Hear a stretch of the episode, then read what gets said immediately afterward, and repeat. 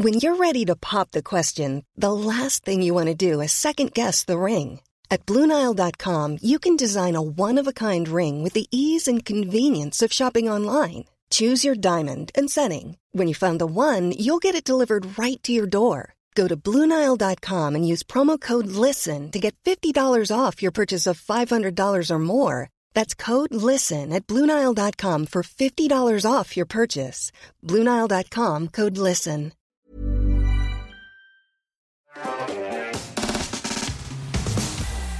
Bonsoir et bienvenue dans Underscore. Eh bien, nous sommes, nous sommes fin prêts et nous sommes à l'heure et nous sommes même une heure plus tôt que d'habitude. Certains, certains ont vu peut-être la notif Twitch et comprennent pas ce qui est en train de se passer. Il y a eu un décalage horaire peut-être, vous n'êtes pas au courant. Et, et j'ai une musique. et je vous mets de la petite musique classique pour commencer cette émission. Oui, je travaille avec de, de la Ah bah, musique classique. euh, pas, de, pas de vente. On ne Bah, juge pas. Moi, je travaille avec des sons de café. Donc... C'est vrai, chacun son truc. Vous l'avez euh, deviné, nous avons euh, des, de beaux invités ce soir. Nous avons une, une telle, une, une- un tel programme qu'il ne tenait pas. Il ne tenait pas clairement dans les deux heures imparties de d'Underscore. Et donc, ah, il va falloir recadrer ça. Je reconnais. On va faire les cadrages. On va faire les cadrages tranquilles. C'est l'intro, on setup tout. Euh, et vous l'avez évidemment reconnu, notre ami Stan. Comment tu vas, Stan? Bah ça va. Stan Larocque. que vous avez déjà vu dans Underscore si vous étiez dans les tout, tout, tout premiers à suivre l'émission. Puisque je crois que t'es le deuxième invité de l'émission, un truc comme ça. hein. Ouais. Je crois que c'est la, c'était- deuxième émission euh, ever. C'était pas les mêmes locaux. Là, on sent, euh, on sent le- l'échelle qui change, etc. Ça fait plaisir. Mais, mais est-ce que, tu- est-ce que ça reste quand même euh, artisanal et, euh, et est-ce que tu, tu- Pas du tout. Tu t'y sens bien? Non, J'étais, ouais, euh, je comprends. j'étais sur euh, sur BFM lundi et je vois pas la différence. euh, vraiment, c'est euh, c'est incroyable. Ouais, c'est exactement ce qui nous fait plaisir. Ouais, on adore. Et, Non, et puis on euh, sent qu'il le pense vraiment. quoi. Ouais, ouais, bah non, mais c'est ça qui est top. C'est ça qui est top. Euh, en tout cas, on a bien fait l'inviter. non, vous l'avez deviné, euh, on va parler de d'AR en tout cas, puisque, puisque Stan est derrière la start-up qui fait le Lynx. C'est quelle it- itération? On- Euh, on bah là, c'est le le produit, le R1, donc le produit grand public qu'on Ouais. sort et que j'ai amené avec moi du coup ce soir. Trop bien. Et, et ce n'est pas un hasard si on, part, si on va parler de, de réalité augmentée aujourd'hui, puisque euh, si, euh, si, vous, si vous étiez branché lundi soir à la conf Apple, vous avez, comme nous tous, assisté à, euh, à des, des petites news qu'on attendait depuis bien longtemps. Pas, de, pas de surprise majeure en vrai, il y avait beaucoup de trucs de, en rumeur, mais quand même, des trucs intéressants. On ne spoil pas, on ne spoil On pas parce que on en parlera tout à l'heure. Exactement. Euh, ça va Mathieu? Bah, ça va bien. moi, je, te, je, je vais éventuellement te, te laisser parler de ta Ouais, journée parce qu'il faut que je, je, Mais non, je mais finisse si on, a, on peut expliquer pourquoi on commence cette émission une heure plus tôt. C'est qu'on la commence une heure plus tôt, tout simplement parce qu'on avait plein de sujets à aborder et qu'on avait envie de tous les faire. Comme Du quoi, coup, par exemple? Euh, comme euh, les sujets qu'on va aborder ce soir, casques Interro. d'Apple VR, ce que tu es en train de préparer, c'est-à-dire les coulisses de ton enquête que tu as sortie sur ta chaîne Micode, sur euh, ton infiltration dans un réseau d'arnaqueurs au SMS. Et oui, Euh, tout simplement, si vous avez vu la vidéo, il va un peu, tu vas nous donner les backstage, tout ce que, comment ce ça ne a rentrait réagi, comment ça a réagi dans la conversation, exactement. euh, Et tout, tout ce ce qui qui, ne rentrait pas. tout ce qui ne rentrait pas euh, dans, dans les une heure qui était déjà bien longue. Donc, Voilà, et puis en, en fin d'émission, on recevra euh, un- quelqu'un de la BPI, euh, BPI France, euh, un tech de là-bas qui nous racontera un petit peu comment était la Silicon Valley il y a 20 ans et euh, comment il s'est retrouvé à la BPI et qu'est-ce qu'il fait là-bas avec euh, sa team de développeurs. Un mec euh, fort sympathique qu'on a rencontré, il s'appelle Mathieu. Et entre-temps, on recevra, il est forcément sympathique s'il s'appelle Mathieu, n'est-ce pas? Évidemment... Tu l'as ou pas? Oh oui, bah après j'ai peut-être rencontré des Mathieu, c'était pas fou. Attends, oh putain, j'ai. non, t'en avais même pas Ah non, non, non, non, j'avais pas d'exemple en tête. Moi, j'en ai un. Ah ouais? Ouais. Ah non, Mais on en parlera après. Euh, non, moi, je- là, ça, ça me vient pas. Non, et sinon, on reçoit le, le créateur, euh, enfin, c'est pas l'unique créateur, mais le, le- le développeur, le lead développeur de VLC, Jean-Baptiste Kempf. Tu le connais ou pas, toi L'immense euh, Jean-Baptiste. L'immense Ah oui, l'immense, tout le monde le évidemment. connaît. C'est un des, La c'est une des figures de proue euh, De la du discours TKFR. open source, euh, de, de, de, de plein de belles choses. Non, non, oui, bien sûr, bien sûr, Jean-Baptiste. Eh ben, il sera là. C'est pas la première fois qu'on le reçoit d'ailleurs, c'est la seconde. Et il nous parlera de deux sujets de la face cachée de l'HDMI. Parce qu'il y a une histoire de dingue derrière, et on s'est dit que c'était la bonne personne pour nous en parler. Exactement. Et aussi une histoire de guerre entre Apple et Google, mais, euh, mais pas sur Sur les- l'AR, la VR. Sur les codecs. Et on va parler des énormes aliens euh, qui travaillent notamment Ouais. autour de VLC et de JB. Et, euh, et on vous donnera, voilà, on vous donnera un petit aperçu de à quel point certains humains sont dans un autre monde. Et c'est Ah, un monde très très bas niveau pour, pour ceux qui s'y Voilà. connaissent, euh, qui vraiment. Euh, tu peux faire pas plus, tu peux pas faire plus bas. Ouais, c'est compliqué, c'est compliqué. En Mais, tout euh, cas, j'espère que vous êtes bien installés pour ce programme chargé. Il va y avoir des petites pauses, etc. Parce que sinon, on ne va pas Hmm. tenir. Si impossible. vous, vous voulez aller aux toilettes aussi, parce que nous aussi on aura envie, on va faire des pauses. Il y a des pauses de programmées Ne dans vous le inquiétez pas. tout va bien. Mettez-nous sur un deuxième écran et, euh, et, et profitez de votre soirée avec nous. Et sans plus attendre, je vous propose qu'on commence la première partie. Comme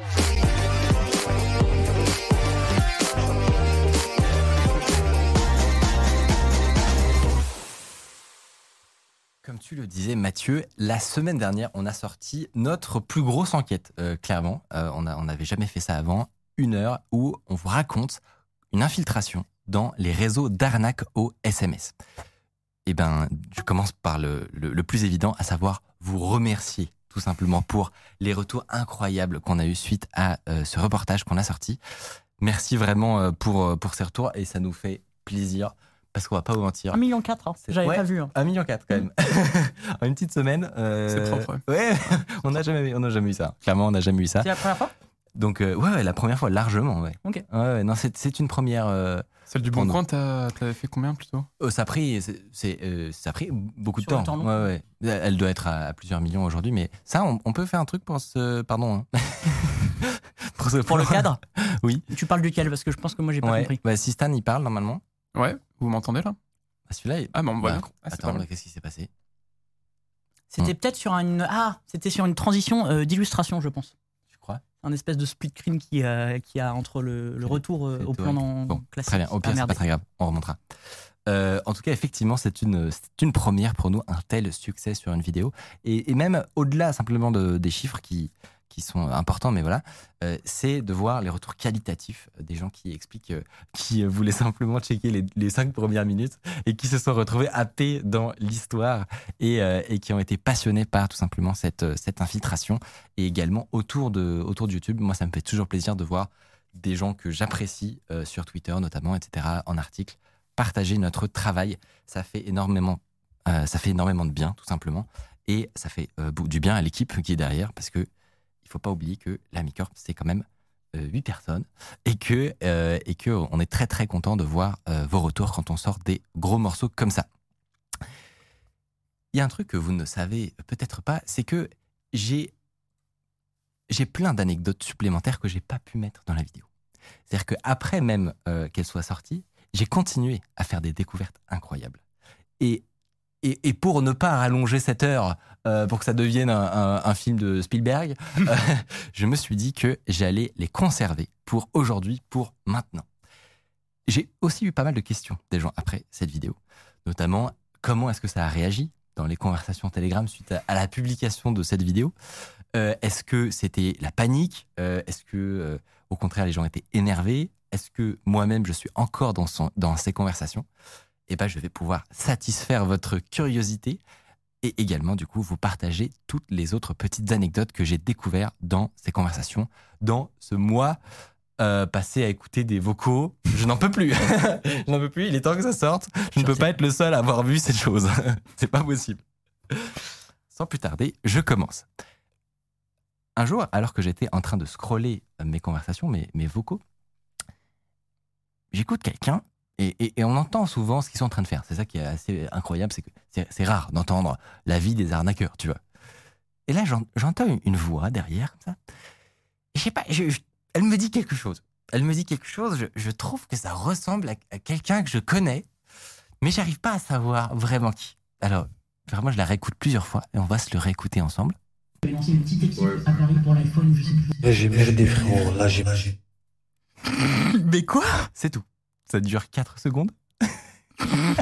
Mais qu'est-ce que je fous sur Telegram, bordel? J'ai rien demandé, moi, j'ai même pas participé à cette enquête. Oui, effectivement, effectivement.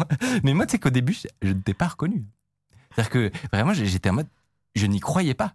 Mon cerveau ne pouvait pas faire le rapprochement entre toi, Mathieu, que- à côté de moi physiquement, et Moi un non. arnaqueur en train de faire du scam à l'autre ça la t'as une pièce à conviction. Non mais moi non plus jusqu'au mot iPhone. Parce que du coup je sais dans quel contexte j'ai dit, c'est sur une chronique sur euh, Moi, je me le mode avion. Ah. Je, je crois que c'est ça. Si vous retrouvez l'extrait exact. doute. Mais, mais en tout cas ce mot m'a fini de me convaincre. Parce que j'avais un doute au début. Je dis, c'est bizarre. moi, j'étais mort de rire de savoir que chez les scammers, ça écoute Underscore. Du coup, un, un gros, euh, une salutation à vous. J'allais dire un big up, mais non. Oh, Calmez-vous. Peut-être pas non plus. Mais une salutation lointaine. Euh, et, euh, et, et je continue, tout simplement. Mais, mais Très drôle, très cette très drôle. anecdote était incroyable. Je devais vous la raconter. Abonnez-vous. euh, Abonnez-vous les scammers, il y a marqué dans le chat. Lâchez les subs. Un autre truc sur lequel je suis tombé qui était vraiment incroyable, c'est que je me suis toujours demandé si c'était possible d'avoir plus de détails sur la suite. Une fois que des arnaqueurs se font arrêter, par exemple, qui arrive régulièrement, ce qui arrive peut-être même en ce moment, certains, On l'espère. eh bien, je me suis toujours demandé ce qui se passe ensuite, en gros. À quoi ça ressemble, tu vois, au tribunal et compagnie, euh, les procès-verbaux, tout ça. Je, je me suis toujours dit, ça serait cool d'avoir ce genre d'infos en plus. Mais c'est compliqué de trouver, euh, de trouver ça. En général, euh, ils évitent d'ébruiter au maximum des trucs qui entacheraient leur réputation à vie, tu vois. Moi, j'ai envie de dire chais, mais, euh, mais en tout cas, non, en vrai, je comprends la, je comprends le, la démarche qui est tu, tu te fais ju- tu te fais juger, donc tu gardes au maximum le secret autour. Mais pas tous. Certains aiment non. bien partager Ah yes. finalement ce qu'ils vivent. Et donc, j'ai trouvé, j'ai trouvé des gens, par exemple, qui ont envoyé des photographies, tout simplement, de... Alors, je ne sais pas comment ça s'appelle. C'est le document juridique qui résume les faits lors de- d'un lors d'un Je pense que c'est un procès verbal, ouais. Et, et, et ça explique en long et en large et en travers comment un petit groupe de gars, Mais attends, c'est sur Telegram ça? Ça c'était partagé en conf public en mode Eh, vous avez pas vu ce qu'on a trouvé, etc. Je vous, je vous lis un petit extrait parce que c'est un peu petit, on vous le mettra, on vous mettra plus gros après, mais euh, un petit extrait pour vous donner un ordre d'idée de du genre de pratique que faisaient ces personnes et, et- et- et les informations qu'on peut obtenir grâce à ces captures d'écran gentiment partagées sur Telegram. Alors, S'agissant de sa connaissance en spamming, monsieur 11 indiquait il n'y connaît rien du tout. Donc ils se clashent entre eux. en gros, c'est ça qui est drôle, c'est qu'il y a des contentieux entre les arnaqueurs et ils règlent leur compte au tribunal. Euh, machin confirmait avoir euh, su que Thomas euh, s'adonnait au procédé de spamming avant de se rendre à Nice avec eux. Donc là, c'est là où on apprend aussi qu'ils se voient en direct. Hmm. Pour sa part, il n'avait aucune connaissance en la matière. Dans le temps de la garde à vue, une plainte a été déposée par American Express suite à l'utilisation frauduleuse des numéros de carte d'un client aux Galeries Lafayette. Le temps de la garde à vue n'était pas suffisant pour trouver et recevoir les plaintes des autres victimes. Le 4 juin 2021, une information judiciaire a été ouverte des chefs d'escroquerie en bande organisée de collecte de données à caractère personnel par un moyen frauduleux. Ça, je trouve ça drôle. C'est que il ait collecte de données à caractère personnel. Ça ressemble à la petite amende de la CNIL, genre le, Ouais, truc- le truc Le genre, ah, vous avez pas respecté le RGPD, vous les là. cookies, vous avez. Et au milieu de euh, escroquerie en bande organisée. je trouve ça assez drôle. Et, euh, et donc, euh, et donc, on n'a pas le verdict final. Et c'est quelque chose qui remonte à 2021. Mais j'ai trouvé ça hyper intéressant. Il y avait plein d'infos croustillantes à comprendre. Notamment un type d'arnaque dont je n'ai pas eu le temps de parler dans la vidéo, qui concerne Apple Pay. Je n'en fais pas mention. Et en fait, c'est une variante de la stratégie de la carte bancaire.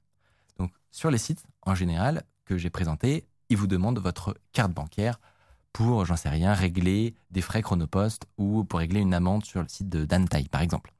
Eh bien, une variante qu'ils peuvent faire, plutôt que de vous appeler et de se faire passer pour votre banque, c'est de, en même temps qu'ils vont être au téléphone avec vous, du coup, non, je vais reformuler, parce que ils vont effectivement se faire passer pour votre banque.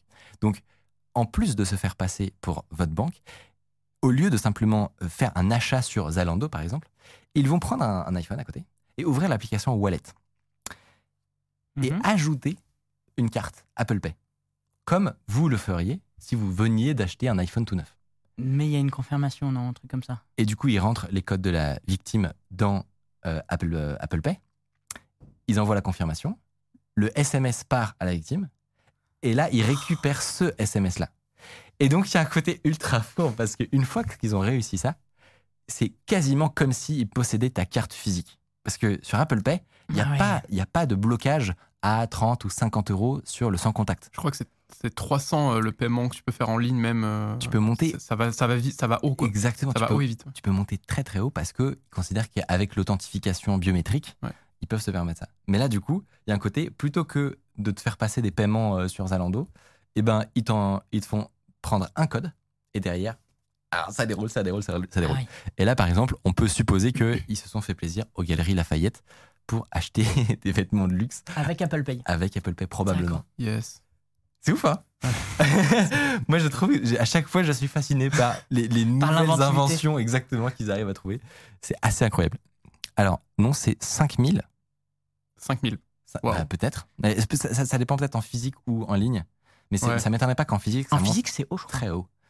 Et effectivement, c'est plus risqué. Euh, la preuve, eh ben, il y a des traces qui Ah. peuvent rester, etc. Là, il y a- Ah, il y a- de remonter à, à qui a fait ça? Bah oui, parce qu'il y a ton, des traces de ton téléphone en fait. ben, tu t'es déplacé, même toi personnellement, il y a des caméras de Oui. surveillance, on peut peut-être euh, avoir ton passage chez, aux Galeries C'est vrai. Lafayette. Donc, euh, donc la preuve, American Express, on sait qu'ils agissent et ils vont venir vous chercher si vous faites ce genre de truc. Donc voilà, c'était la petite deuxième découverte sur euh, ces fameuses conversations. Après, on nous dit après les victimes peuvent faire opposition. Oui, évidemment. Oui, Il faut euh, juste s'en apercevoir quoi. Il faut s'en apercevoir, il faut pas que ça, ça dure euh, trop longtemps non plus, euh, l'attente. Et il y a quand même des subtilités sur par quel procédé vous avez été arnaqué. C'est-à-dire que si on vous pique votre carte et qu'on vous vole 50 euros sur Uber Eats euh, sans que vous ayez eu de la moindre confirmation validée, là, il n'y a pas de problème, vous serez remboursé instantanément.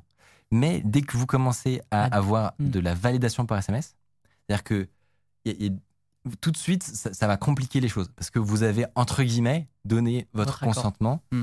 manipulé, certes, mais euh, là, tout de suite, à mon avis, euh, enfin, ça va être plus complexe. En tout cas, c'est pas, c'est pas impossible, mais ça va être plus complexe. La troisième anecdote, un peu plus légère que, que j'ai que j'ai croisée, euh, c'était des petits arnaqueurs qui profitaient des nouveaux outils d'intelligence artificielle qui apparaissent en ce moment et qui partageaient comment ils avaient réussi à construire un petit site web, euh, une, un, un plagiat de. Oh, un clone du site de SFR grâce à ChatGPT. Voilà. il y a vraiment marqué merci ChatGPT qui a codé cette page. hein. voilà. Je me suis dit, eh ben, on n'est pas dans la merde, mais c'est logique. Ah, il y a un cœur à côté. Oui, oui. C'est vraiment, mais ça me paraît lunaire. C'est logique. Non, c'est logique que, que les arnaqueurs se mettent à la page euh, au niveau des technologies de développement web. Mais, euh, mais, mais je pense que Ah, c'est bien foutu en vrai. hein. il, il a dû, il a dû manipuler le, le prompt de ChatGPT parce que euh, ça doit pas être si simple de lui faire faire ce genre de truc. Bah ouais, en même temps, s'ils regardent Underscore, ils ont toutes les... tous les outils pour, t'as tout expliqué. Merde. Dans 15 vidéos, en mode comment faire du prompt engineering de façon efficace? Bon bah... Oui, bon, bah, c'est comme tout. hein. Ça, ça va profiter, ça va profiter à 99,9% des gens. Il y aura toujours des petits malins qui se feront un jour attraper et qui nous enverront des snaps depuis la prison. Quoi? Euh, je vais pas les montrer tout ça. Mais ah quoique bon peut-être que Léo il a il a récupéré celui-là. Quoi? mais- Non non mais bon, j'a- j'attends tout à l'heure pour montrer ça. Il y a des dingueries, je vous ai prévenu, il y a des dingueries. je sens que t'as mis Ok. les bras, mais il faut attendre. Il faut, il faut attendre. On sent qu'il y a deux ou trois autres vidéos qui peuvent sortir juste Mais- avec euh, ce qu'il allait dire là. tellement. Mais tu sais que moi j'étais frustré tout le temps parce que je me suis dit, il y a tellement de. c'était- C'est un monde, mais tellement divertissant par, par l'inventivité et, et, et à quel point c'est lunaire le, le, le petit monde d'arnaque dans lequel ils vivent. Euh, mais j'ai dû me contenter d'une d'une enquête. Malheureusement, heureusement, il y a le petit, euh, le petit bonus aujourd'hui.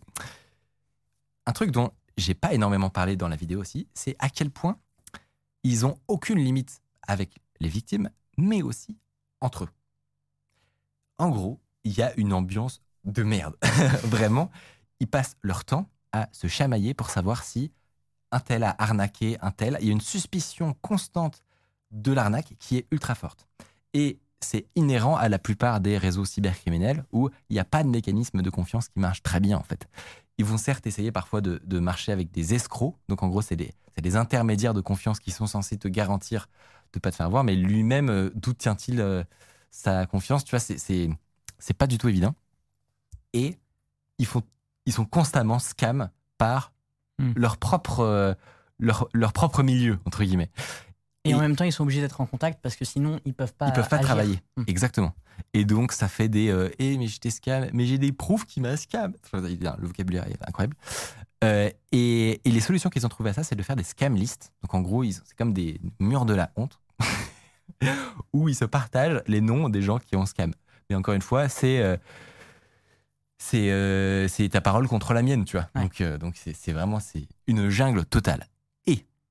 Un exemple criant que j'ai trouvé qui va vous faire vachement marrer, c'est que je me promenais dans les pièces jointes de certaines conversations Telegram et je tombe sur des dossiers qui partagent des scamas gratuites. Donc en gros, les scamas, c'est les arnaques qui contiennent les pages de clones, les pages de phishing. Donc voilà, par exemple, je tombe sur cette, cette scama Chronopost donnée gratuitement.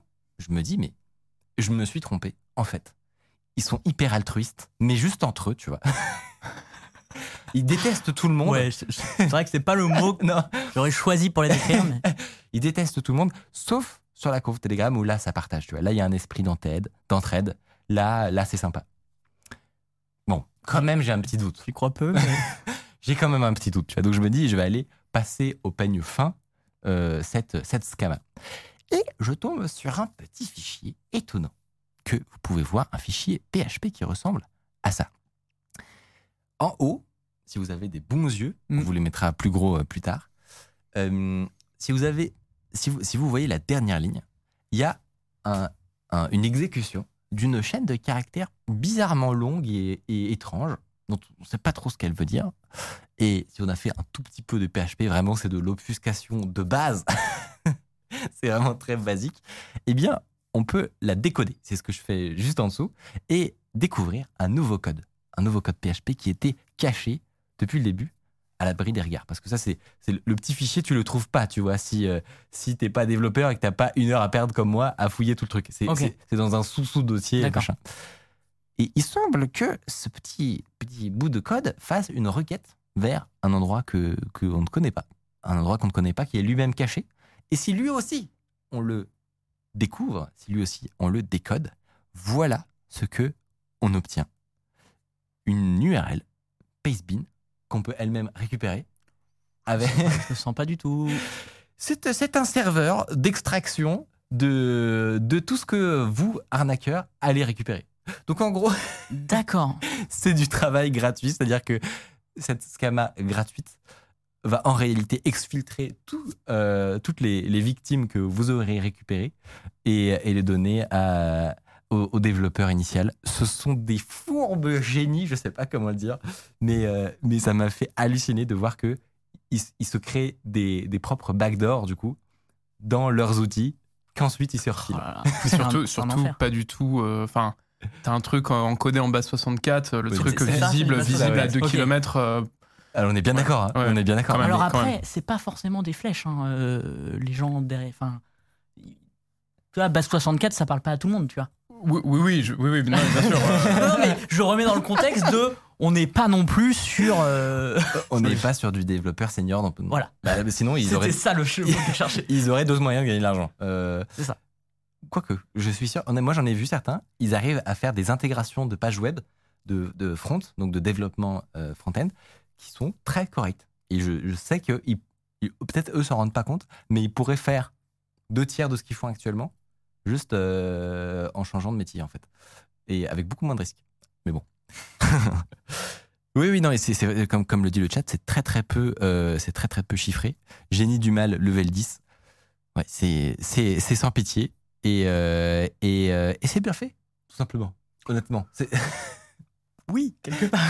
non, mais honnêtement, moi je m'imagine, tu vois, la, personne un peu innocente qui va là-dedans, qui, qui, qui, qui se lance à tête perdue dans, dans l'arnaque, tu vois. Et ben ça va peut-être la refroidir un peu, tu vois, de se dire. Hmm, à, à tout moment, je me fais baiser.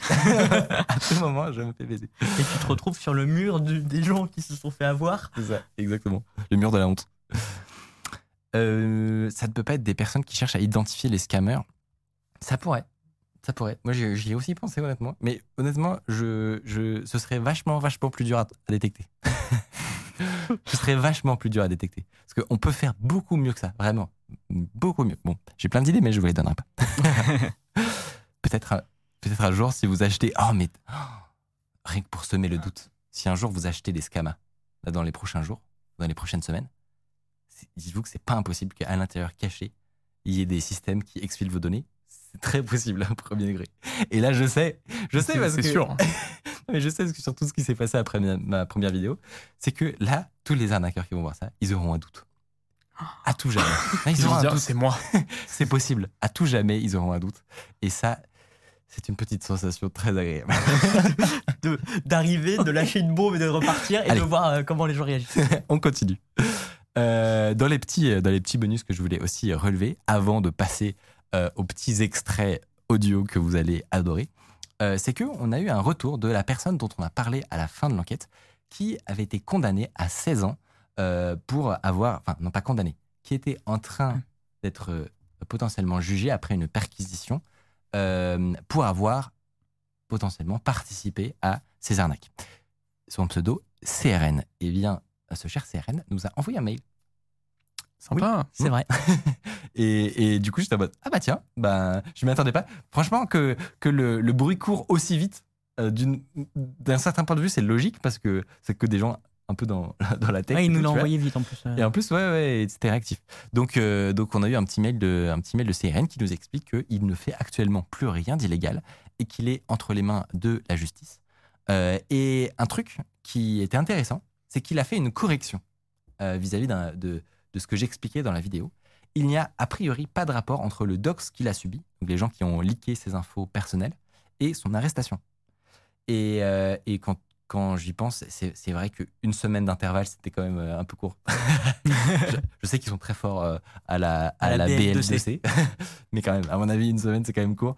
Et, et en fait, ça faisait depuis longtemps qu'ils étaient sur le, sur le coup. Et, euh, et donc voilà, c'est pas de, pas de là qui, qui, est- qui s'est fait arrêter. Et donc, a priori, il y a quelques jours, il a eu son passage au tribunal euh, deux mois après sa perquisition. Donc, en tout cas, honnêtement, euh, merci, euh, merci de- d'avoir fait la petite précision. Et puis, euh, Il et nous puis a voilà. recontacté. Exactement. Et, euh, et, puis, euh, et puis voilà, on suivra, on suivra euh, ces, euh, ces- on suivra ces. je- J'arrive plus à parler. On se on s'ouvrira ses, ses- Non, pas ses aventures. Non, c'est ça, tu vois, j'ai failli dire ça. On On suivra tout ça. Voilà, exactement. On suivra la conclusion de, De cette euh, affaire. De cette affaire, exactement. On nous demande si euh, t'as pas trop peur de représailles de certains dans le chat. Bah, en fait, euh, moi j'ai envie de dire, euh, on a le- le- l'angle de la vidéo portait tellement sur, de manière générale, l'enquête. C'est-à-dire que moi je m'en fous d'un tel ou un tel. De, je- je- la, preuve, on, a priori, on essaye à peu près de, de- de filtrer tout ce qui est username. Bon, les noms c'était trop long, tu vois, donc on n'a pas non plus flouté tous les noms. Voilà. Mais on, je veux dire, on n'a pas visé quelqu'un en particulier, etc. C'est vraiment un, un moyen de montrer les coulisses de qu'est-ce qui est en train de se passer pour le public, pour les victimes avant tout. On n'est pas la police, donc on va pas déclencher des arrestations. Euh, mais en tout cas, on est très content d'amener une lumière sur ce problème. Et, et je crois qu'on a réussi. Honnêtement, de ce que j'ai vu, je crois qu'on a réussi. Tu, tu l'as vu euh, ça me fait plaisir. Je sais pas si on en a parlé, je crois pas, en Ouais. off, mais tu nous disais que tu l'avais vu. Ouais, ouais, ouais, bah, euh, je l'ai vu comme euh, 1,4 million de personnes maintenant, apparemment. Et, euh, oui, c'est limite d'utilité euh, publique. euh, ce genre de, de vidéo, on devrait y en avoir plus. Déjà, de montrer que c'est possible. Tu vois, que voilà, tu peux un peu renverser la, situation euh, comme, euh, d'habitude. Euh, et surtout de, montrer, euh, voilà, comme tu le fais là, les, coulisses. Euh, c'est cool aussi parce que tu as peut-être des gens qui veulent se lancer dedans. Et tu vois, ce que tu racontes, c'est dire, bah, en fait, c'est un autre monde de merde. Euh, ça va pas t'emmener plus loin, peut-être que euh, si tu faisais un truc, euh, un Non, truc, et, et la vérité, c'est que en fait, il galère pas beaucoup moins que si euh, il prenait une voie plus euh, classique. C'est-à-dire qu'il y a- ce mythe que en fait, euh, c'est le, t'as le choix entre, moi je vois beaucoup ça dans la conversation, t'as le choix en fait entre le SMIC à McDo ou ou être blindé en faisant du scam, tu vois. Et en fait, je crois que c'est un, un, un faux dilemme ultra ultra pernicieux. Et, tu te rends compte qu'en réalité, c'est pas du tout euh, c'est pas du tout rose comme tu dis l'écosystème est toxique as fuck c'est un enfer juste de, de faire ça. Ils ont constamment la boule, en- la boule au ventre en fait. Ça rigole etc mais dans les faits euh, les, les condamnations qu'on voit ça rigole pas. Euh, escroquerie en bande, en bande organisée ça ne rigole zéro. Euh, pour si ça se trouve pour les quelques milliers d'euros que certains arrivent à faire en gal- le galérien qu'on a eu au téléphone à la fin là moi ça limite j'ai de la pitié pour lui en fait parce que bon déjà il, il est pas hyper bon non mais surtout Surtout, ça se voit, il, débarque en fait, tu vois. Je, suis sûr que c'est le genre de gars, tu le croises, euh, tu le croises dans un autre contexte, tu te dis pas du tout, euh, lui c'est un criminel euh, qui est perdu, qui est perdu à vie, c'est bon, on pourra plus le récupérer. C'est pas ça, c'est des tout jeunes.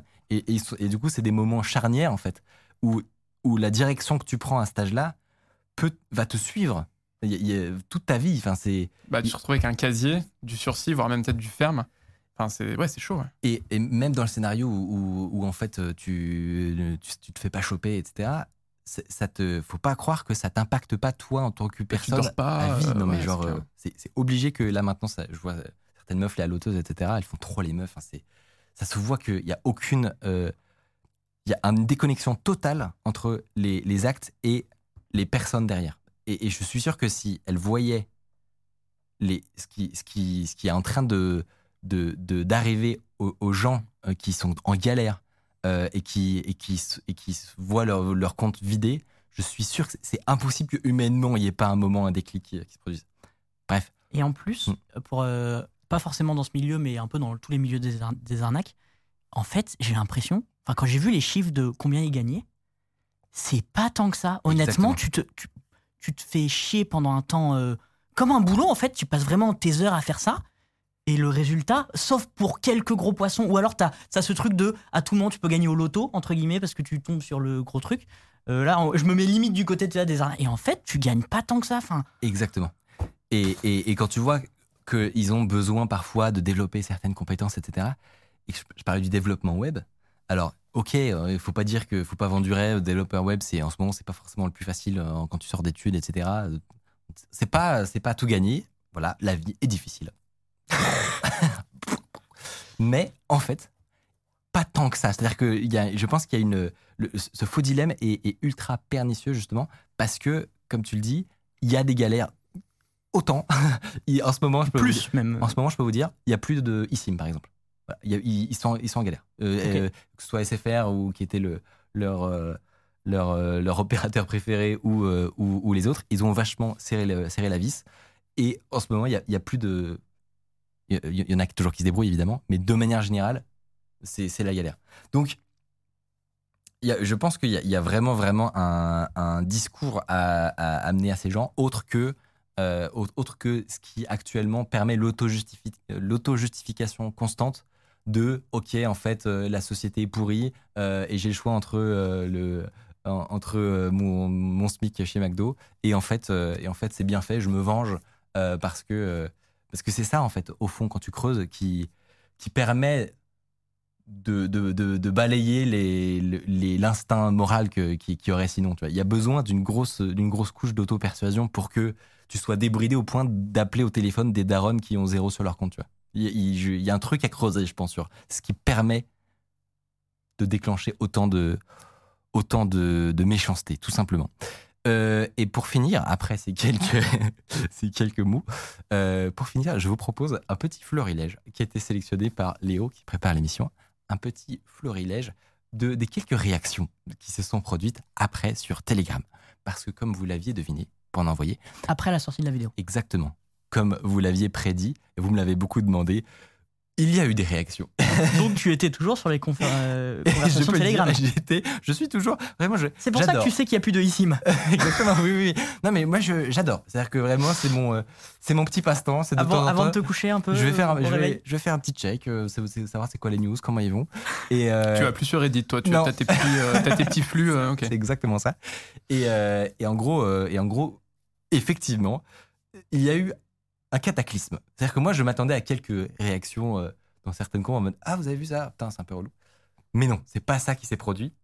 Vraiment, toutes les conversations se sont enflammées pendant plusieurs jours en mode Wouah, il se passe quoi, etc. Et alors, ça allait dans tous les sens. Il y avait qui qui m'ont honnêtement fait rire. Là, j'avoue, j'avoue, il y en a quand même qui ont un sacré humour. Et, et oui, j'étais juste mort de rire, je pouvais pas m'en empêcher. Et il y en a d'autres qui étaient plus agacés. Enfin, il y avait vraiment de tout, c'était vraiment cool. On en voit. Personne va aller voir cette vidéo, elle va pas becter. Il y a que des gars comme nous qui, qui allons la voir. Ah ouais, t'as rien à faire de ta vie, t'as regardé une heure de vidéo, bâtard. Ouais, bah, euh, allez, dans deux semaines, il va faire euh, 300 000, je pense. Euh, frérot, c'est passé sur TF1, ça fait plus de 9 millions d'auditeurs avant les élections. On s'en bat les couilles. Ok, il va faire un million peut-être dans deux mois. On s'en bat les couilles, je te dis. Ils ont, ils ont mis l'avertissement avant les Eh élections. non, non, Il y a non, non, 8 non. millions, 9 millions d'auditeurs, donc il y a potentiellement 8 millions de personnes qui ont. Frère, ça, c'est pas sa vidéo qui va nous mettre. euh, C'était pas en deux mois. C'était en quatre jours, mon pote. Ça, c'est très drôle. Ouais. Il y a une petite Ouais, satisfaction. J'aime bien. Une petite satisfaction personnelle. Un petit autre. Wallah, il doit manger ses meilleurs chips. Et les gars, là, moi je vous dis, Micode, il doit être fort dans le groupe Groups, comme jamais. hein. Et là, il doit voir les réactions. Il va faire un live Twitch. Les blancs comme ça, là, ils aiment bien faire des live Twitch. Il va tout dévoiler là. Bah, on y est. hein. Voilà. Eh c'est aujourd'hui. Bah, voilà. C'est des blancs qui font live Twitch.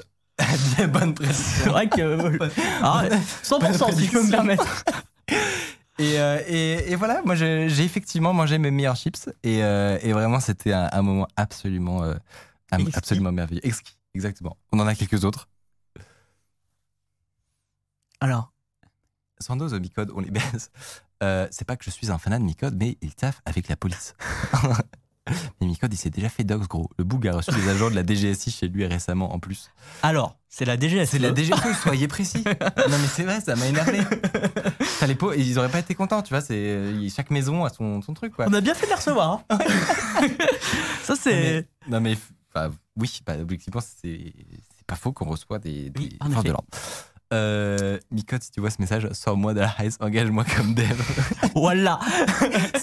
Non, mais en, en vrai, ça, voilà, ça fait partie de ce que tu dis de, des, des problèmes. Exactement. Tu as des jeunes en fait qui ont, qui ont les possibilités de devenir euh, potentiellement des devs, tu vois, de- d'avoir de, l'or dans les mains, de, de, de faire du front, du back, tout ce que tu veux, et qui se retrouvent là-dedans. Et Et quand ils voient ça, c'est bien qu'ils se remettent en question en fait. Exactement. Regardez Underscore. Apprenez des, apprenez des choses, devenez utile et trouvez un, un travail. je vais faire un, un Micode président 2024 et croisez. le- Sortez. C'est quoi la phrase? Je me suis trompé. Traverser la rue. Traversez la rue. ouais. croisez le le chemin de. Euh, Micromania qui ne marche pas, plus refus escroc, dispo à l'eau. Non mais c'est ça qui est drôle. Je suis Micode la l'auteur. Ah Il a mis ta photo de profil Il y, a des, il y a plein de gens sur les conversations qui se sont renommés en Micode qui ont mis ma photo. Les mecs s'arrêtent jamais en fait. J'étais mort de. Et du coup, Malgré que- eux, tu vois, ils doivent, ils doivent trouve- arnaquer les autres. il y a l'admin de la conversation qui l'attèche parce qu'il s'est dit c'est le vrai Micode, si ça se trouve. Non, je, je crois que ils, ils n'ont pas été na- naïfs à ce point, mais il y en a d'autres. hein. Il y en a d'autres. Il y a des conversations euh, entières qui se sont renommées, genre le coin de Micode. Euh, enfin, non, mais je. Il y a un lore. En fait, t'as t'as une célébrité sur Telegram. a, il y a un lore. Il y a un lore qui est en train de se créer. Une histoire d'amour finalement. Enfin, d'amour-haine. finalement. Ben, on Mais va le vendre aux, allo- aux annonceurs. hein. Exactement. Julie, euh, failli dire aux alloteurs. on va faire des Julie, on a un nouveau canal. Telegram. Et il y a du monde, hein. il y a plusieurs milliers de gens. hein. Donc, euh, c'est une forme de d'audience. Ah ouais, hein. mais en vrai, et une audience, euh, j'allais dire qualifiée. Oh, Micode, j'ai regardé la vidéo de mon PC gamer à 4000 balles avec l'argent des restes Telegram, le papier toilette, je suis enrhumé. Des gens qui, partagent leur session de watch D'accord. de, de- du documentaire. Voilà. Mais sur une conversation d'escrocs euh, Exactement, mais c'est et le. des arnaques au SMS. Tu vois, c'est du bien. C'est du réact, mais entre eux. Eh ben, euh, ah, c'est pas fini. Non, c'est pas fini. Bon, on, on s'en fait un petit dernier. Allez, Petit dernier. wesh, les vocaux sont interdits dans le groupe. Normal, c'est depuis la vidéo de Micode.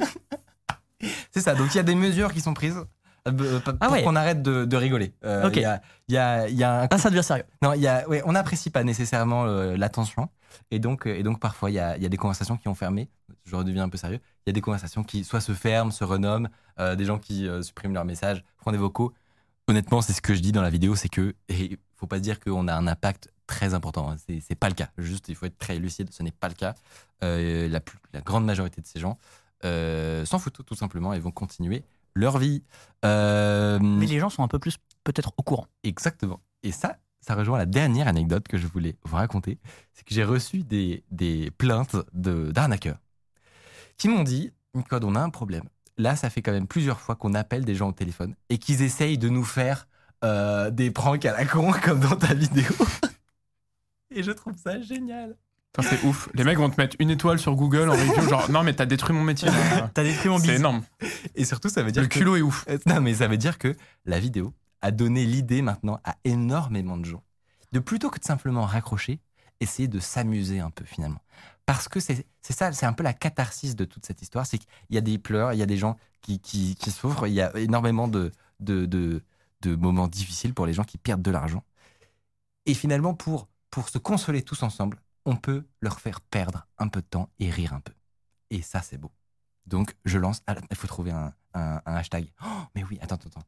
Tu sais qu'en plus, euh, Hardisk est fan euh, de oui, faire non, ça. dès et je sais que Thiel, dans notre équipe, dès qu'il reçoit un appel pas désiré, il s'invente un personnage. C'est incroyable. Attends, attends, attends, attends, comment on va appeler ça? Tu as un hashtag? Ouais, ouais. Euh, On va appeler ça Balance ton à l'auteur.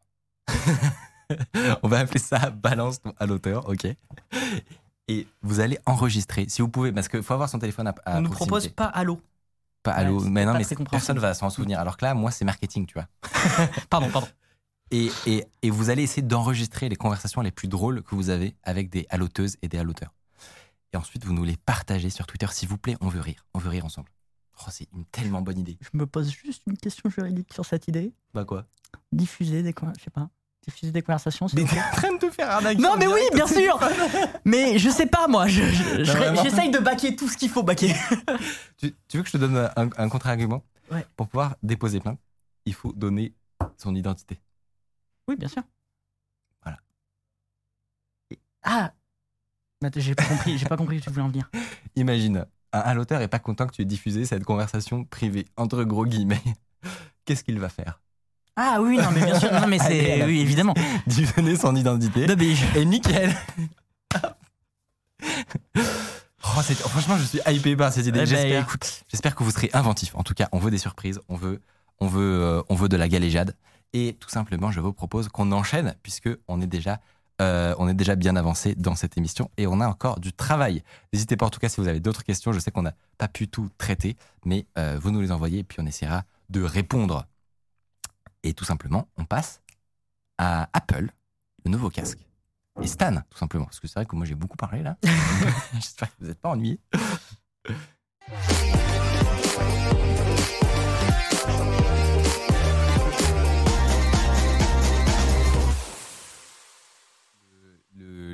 Le- con- contenu que tu nous as diffusé ce soir. Ah bah c'est ça, c'est que même encore ce, qu'on a, ce dont on a parlé, euh, c'est voilà, c'est 1%, parce que vraiment, euh, il y a une masse de masse de, de, de trucs rigolos. Bon bref.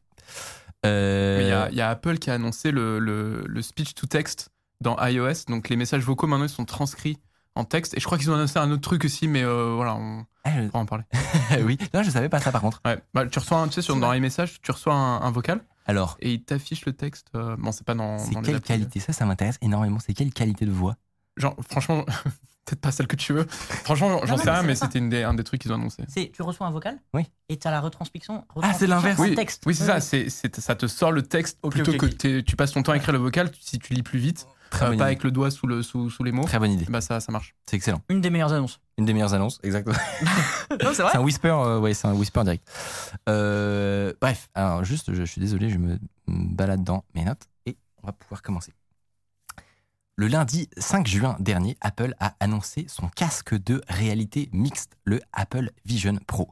Et pour en parler, on reçoit Stanley Rock, créateur de Lynx, un casque de réalité virtuelle français qu'on avait déjà reçu sur Underscore il y a longtemps si vous, si vous étiez là. La question qu'on va se poser ensemble, c'est le casque d'Apple va-t-il réussir déjà à s'imposer? Quelle est la stratégie cachée que très peu de gens, euh, dont, très, peu de gens ont parlé et, que j'ai élaboré en discutant avec l'équipe?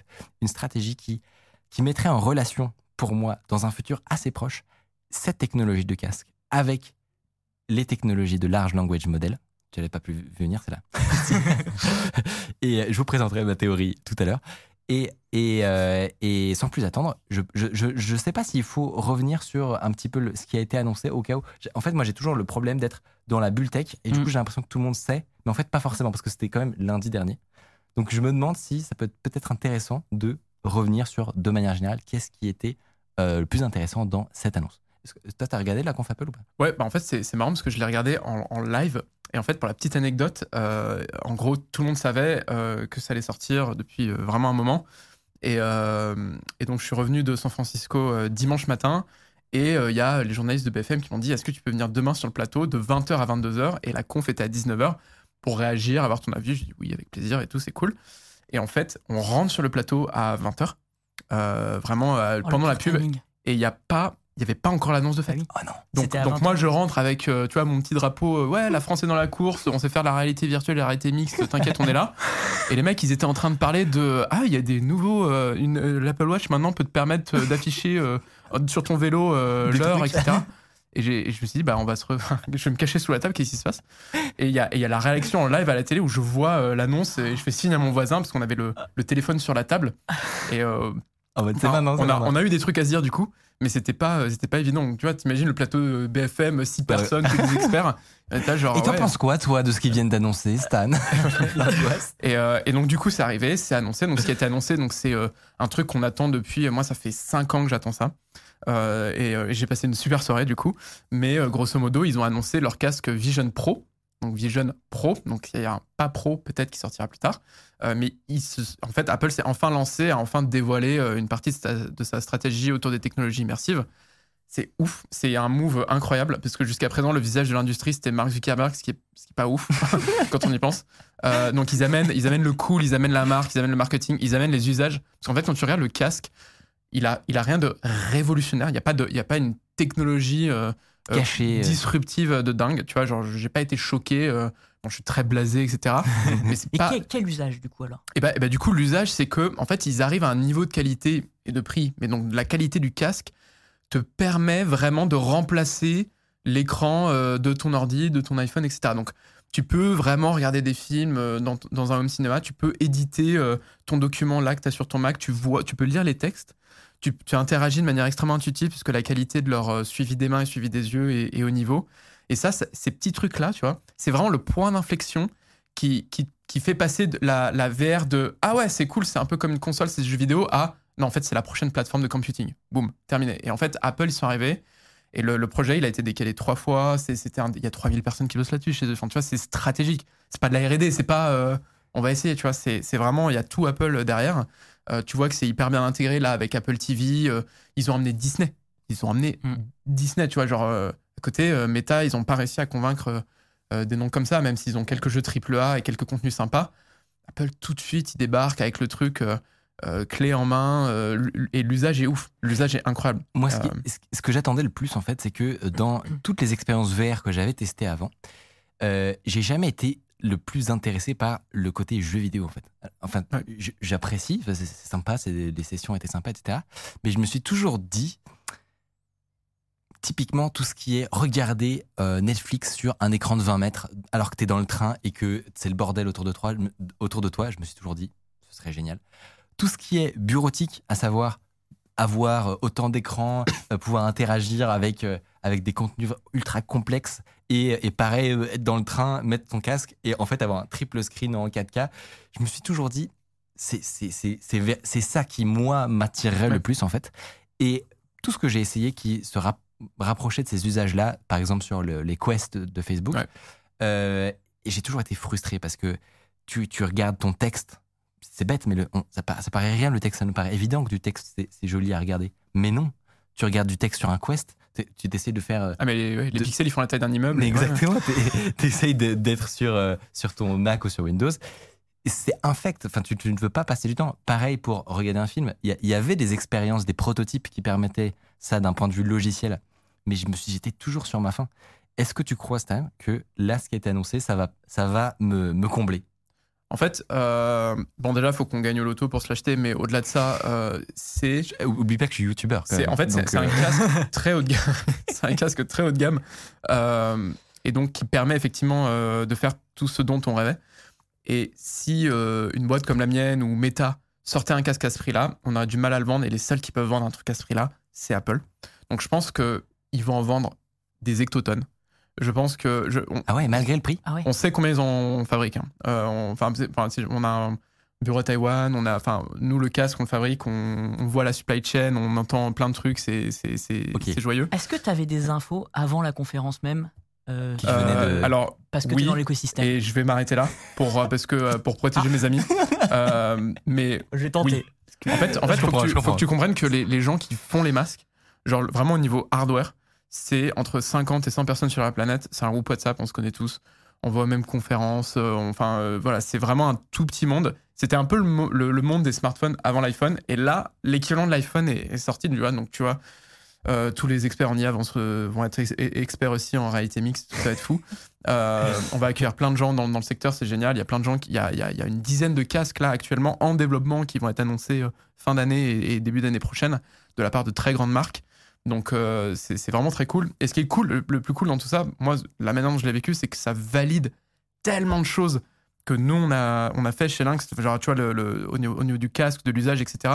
On fait pas un casque pour les jeux vidéo, tu vois, Ouais. comme tu dis. Et euh, on, on- voilà, il y a- y, a plein de trucs, Ça moi, ça qui t'a fait m'ont- plaisir. Ouais, qui m'ont mis en émoi euh, et mon équipe aussi là-dessus. Mais, mais ça, honnêtement, c'est pas forcément intuitif. Parce que là, je pense qu'il y a beaucoup de gens qui nous écoutent qui se disent Ok, on a Stan qui fait le lynx. On est très content euh, d'avoir des belles pépites françaises.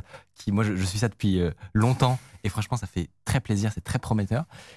Mais je pense qu'il y a beaucoup de gens qui pourraient se dire Là, Stan, il voit ça. Il se dit Le seum. Oups, je suis dans la merde. euh, et je viens de- de- d'avoir le, le pire concurrent qu'on pourrait espérer finalement. Et en fait, Apple. en fait, non, c'est vraiment exactement l'inverse qui s'est passé. Parce que si tu veux, euh, la- le positionnement euh, du- du- de leur casque, c'est un casque très cher, déjà qui n'est pas disponible tout de suite. Nous, on est disponible, hein, dire, c'est cool. quand même. On, on- on sort enfin, on a eu plein de retard avec le Covid, etc. Et je suis une boîte comme ça, avec des moyens qui, qui étaient, qui étaient limités. Mais si tu veux, ils sortent un casque très haut de gamme. Et du coup, pour les gens qui ne pourront pas se payer, c'est une Ferrari en gros, qui Ouais. coûte le prix d'une Ferrari. Et pour les gens qui peuvent pas accéder à la Ferrari, eh ben nous, on va leur dire Ah, mais si tu veux une Mercedes ou une BMW, bah, bah viens chez nous, tu vois. On, Ouais. on est, on est genre euh, plus de trois fois moins cher. Euh, Il y a plein de trucs euh, très similaires dans l'usage, etc. Tu vas pouvoir faire tout un tas de choses. Et, et, aujourd'hui, nous, on vend plus de casques que ce qu'on est capable de produire. Donc, tu vois, la, la demande, elle, déjà, elle était élevée Ouais. avant euh, qu'on qu'on soit vraiment là. Et là, avec Apple, mais laisse tomber, c'est.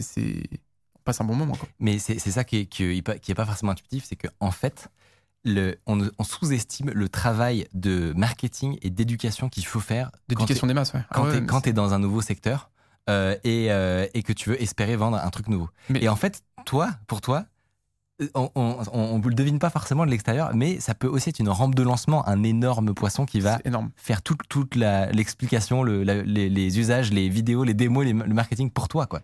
Bah, je vais enfin arrêter d'avoir euh, des investisseurs ou, ou- ou des gens même sur les salons qui viennent me voir en disant mais mais à quoi ça sert euh, en fait euh, ça? J'ai pas compris, tu vois.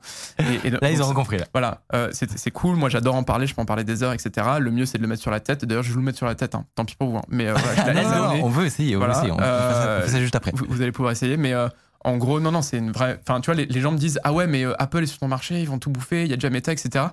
Mais avoir les miettes d'Apple, mais merci, oui, on y va.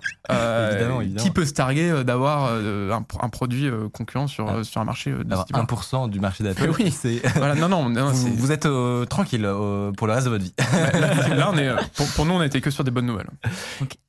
Pour revenir un tout petit peu justement sur concrètement les détails rapidement, parce qu'il y a- a, d'autres journalistes qui feront ça bien mieux que nous, mais à l'intérieur, il y a notamment une puce M2, Ouais. qui est la nouvelle puce développée. Et c'est ça un, un des trucs les plus intéressants, c'est que si tu regardes le casque, euh, tu as l'impression que c'est l'aboutissement de tout ce qu'a fait Apple les, sur les dernières années. C'est-à-dire que euh, un des, tu vas nous en parler, euh, tu vas nous en parler, mais faire un casque, c'est très contraignant en fait. C'est-à-dire que tu dois mettre un petit ordinateur Ouais. qui consomme pas trop parce que la batterie c'est un énorme problème, qui doit afficher beaucoup de pixels à haute fréquence. Donc C'est un délire. c'est en fait c'est le, C'est le- du le- temps réel. et c'est du temps C'est réel. très dur à faire. Et donc euh, c'est pas comme un euh, faire du, du, du processing de film euh, en, en 8K où, où vous avez euh, une semaine. Là, en, chaque euh, chaque 90e de, de seconde, si vous voulez un, un, un- un taux de rafraîchissement T'as 10 décent. gigas qui rentrent et qui sortent de la puce euh, de, de caméra et d'écran euh, de, de- de pixels qui tournent en temps réel. Donc en fait, c'est un des trucs les euh, plus difficiles à faire. C'est le, je pense que les, les casques de réalité mixte, euh, voilà, donc le Vision Pro euh, d'Apple, il y, a- il y a ceux de Meta, il y a le, le Lynx R1. C'est un smartphone. En fait, quand tu regardes, quand tu regardes l'objet, quand tu le prends dans la main, en fait, c'est un smartphone qui a un écran bizarre. Mais pareil, tu vois, il y a- il y, a plus de caméras. Ouais. Donc c'est un peu un smartphone très haut de gamme. Il y a juste la batterie à l'arrière pour l'équilibre sur la tête euh, que tu dois mettre sur la tête de quelqu'un d'autre. Et je pense que c'est le produit de consumer électronique le plus compliqué, les plus compliqués jamais conçus et mis sur le marché. Et, et donc oui, c'est un délire, il y a 300 pièces là-dedans. Le casque d'Apple, donc c'est, euh, je crois, ils ont 13 ou 14 caméras, une puce M2, une puce R1 en plus pour, pour euh, accompagner le temps réel, une euh, lentille lenticulaire devant pour te permettre de voir les yeux et garder le contact social. Ça, ça- Ça, on verra. ça- alors, ça a été le, le- le fait de pouvoir détecter le mouvement des yeux, parce Ouais, que c'est- ouais. c'est une des grosses particularités euh, de, de ce casque. Et c'est et c'est un des points d'interrogation les plus importants en, en VR, c'est l'UX, à savoir comment est-ce qu'on interagit avec l'univers virtuel qu'on a autour de nous? Alors il y a ple- plein de tentatives, des, euh, des manettes, euh, des, euh, du tracking de mains et de doigts, etc. Et, et, plein, de, plein de trucs qui, qui, fonctionnent. Mais on s'est toujours demandé, ok, ce serait quoi la version ultime pour vraiment avoir un, un- un contact pas le moins frustrant possible, avec le moins de friction possible? Et, et apparemment, les journalistes et qui ont te- testé ça, notamment MKBHD ou euh, Numérama, euh, ont, ont- ont été unanimes sur le fait que l'interaction, qui, qui pourrait être un peu effrayante avec les mains et le tracking des yeux, moi je- honnêtement j'ai vu ça, je me suis dit, il y a un monde où c'est un enfer en fait et que et, et- et tu réclames ton Mac toutes les secondes où tu utilises le truc. Et ben, apparemment c'est très très convaincant. C'est-à-dire que Ouais. il paraît que c'est vraiment très bluffant et on a une petite explication de pourquoi c'est aussi bluffant et comment ça se fait qu'il y ait ce sentiment de euh, euh, vous avez à peine euh, mis vos doigts ensemble que qu'il y a eu un clic qui a été effectué. On a appris ça sur Twitter parce qu'il y a un ancien chercheur de Apple qui a travaillé sur ces sujets pendant assez longtemps, qui a fait exactement et qui a fait tout un thread sur tout le, le- le travail de recherche qu'il a fait chez Apple. Et concrètement, c'est un peu de la science-fiction. C'est un peu de la science-fiction puisque il expliquait être, avoir été en mesure de faire de la prédiction de clics en observant. Alors, j'ai, il faut- j'ai, euh, pardonnez le, le- le vocabulaire, mais j'ai l'impression, je crois qu'il il arrivait à observer le, le, le, le moment juste avant la décision du clic. Alors, je sais pas comment, on- comment ça s'appelle exactement, mais hum, C'est de, la prédi- enfin, c'est de la prédiction de. En fait, ça- c'est du, euh, c'est c'est vraiment un gros challenge dans notre industrie. Euh, bon, Apple a réussi tout un tas de choses, mais c'est un truc qu'on appelle le- le- la sensor fusion. Donc, tu as, des, t'as une- des caméras, un IMU, enfin un accéléromètre, un gyroscope, tu as plein de sensors. Et faut arriver à les, faire parler ensemble et inférer euh, un clic, un déplacement, etc. Euh, prédire même. Nous, on fait pas mal de prédictions sur le casque, vous, vous- verrez. Et donc là, Apple a réussi du coup à, faire de la fusion de tous les, capteurs. Je pense qu'il y a une vingtaine de capteurs en plus des caméras euh, euh, quand on additionne tout ça. Et c'est vraiment balèze. Donc c'est en fait, c'est un, c'est de la neuro. Enfin, tu vois, il y a vraiment de la neuro derrière. c'est de la neuroscience. Euh, Et- c'est- balèze. et la détection de, en gros, de juste l'anticipation de l'iris au moment où, où tu- toi, tu, te dis, je vais faire ce clic, et là, bam, le truc se produit. Enfin, il T'as part- en deux caméras euh, pour chaque œil. Donc vraiment, t'es à la loupe, euh, t'es à la loupe dans le truc. Euh, nous, pour tout vous dire, on travaille sur des technos de tracking des yeux sans caméra. Voilà, je n'en dirai pas plus. Euh, mais tu vois, pour la vie privée, pour tout un tas de choses. ouais. Et euh, j'ai testé des, j'ai testé des trucs là euh, en R&D extrêmement convaincants. Mais il y a plus- si tu veux, faut imaginer que c'est le milieu des smartphones en 2010. Genre, l'iPhone 4 va sortir, l'accélération de l'innovation, elle est comme ça. Euh, Il y a des milliards sur la table qui sont, qui sont investis. Il y a toute l'historique du smartphone qui est là. C'est fou. C'est fou ce qui se passe. Qu'est-ce qu'on peut espérer? Parce que après l'iPhone, comme tu le dis, ça, ça a été, euh, enfin surtout les, surtout sur les premières générations, ça s'est calmé évidemment après, mais surtout sur les premières générations, le- le- le- l'augmentation de fonctionnalités était hallucinant. À- De ton point de vue, qu'est-ce, ce sera quoi la, la version 2 du Vision Pro en gros? Alors déjà, quand, quand tu regardes le, le produit, euh, la version 2, on va pas l'avoir tout de suite. Parce que c'est des produits qui ont un temps de cycle un peu plus long que le smartphone. Tu vois, le smartphone, euh, là, on est à l'iPhone euh, 14. Je sais pas trop faire la différence avec le 13. Effectivement, on arrive sur un plateau d'innovation. Euh, la pente des casques, elle va vraiment être comme ça euh, au début. Mais euh, je pense qu'on va pas le voir tout de suite. Et nous, dans l'analyse du produit qu'on a fait, de ce qu'on a pu voir, ils se sont heurtés au même challenge que nous. Donc c'était rassurant pour nous. On se disant, OK, il n'y a pas de formule magique non plus, même si tu si Apple. Ouais. Mais tu vois, ils ont un câble. Ouais. Ils ont une espèce de grosse couche culotte à l'arrière. Ils n'ont pas de vision périphérique. Nous, on a la vision périphérique qui est dégagée Ouais. sur ce casque. On, mais on sent qu'ils vont avoir du, du terrain pour amener des améliorations. Euh, voilà, c'est encore difficile de prédire parce que le, le leur là ne sort que au Q1, enfin que début 2024. Donc euh, voilà, faut prendre son mal en patience. Euh, mais euh, Et encore, c'est aux États-Unis, en et France. c'est aux États-Unis, en France, ce sera probablement en fin d'année euh, 2024 même. Ouais. Ouais, donc il y a le temps. Clairement, il y a Il y a le temps, on est content. Et, et, et effectivement, tout ça est possible maintenant. Et il y a une bonne raison. C'est qu'en fait, le, les, le développement de, de- de ces puces euh, d'Apple Silicon, euh, donc qui, qui ont une particularité, c'est qu'elles consomment très très peu. On, dit beaucoup qu'elles sont puissantes, etc. Mais aussi, il y a une consommation électrique qui est ultra ultra opti. Ça, c'est hallucinant. et, euh, et, et tout, tout le reste de ce qu'ils ont, ont développé pour, pour, pour ce casque. C'était maintenant et, et pas un autre moment. Et moi, justement, ça m'a fait penser à quelque chose. C'est que, parallèlement à, à toute cette discussion autour de, de la réalité augmentée, de ce nouveau casque d'Apple, il s'est passé des trucs euh, un peu en sous-marin où, où, où, où- je pense que beaucoup de gens euh, n'ont pas forcément fait un rapprochement qui, pour moi, est évident.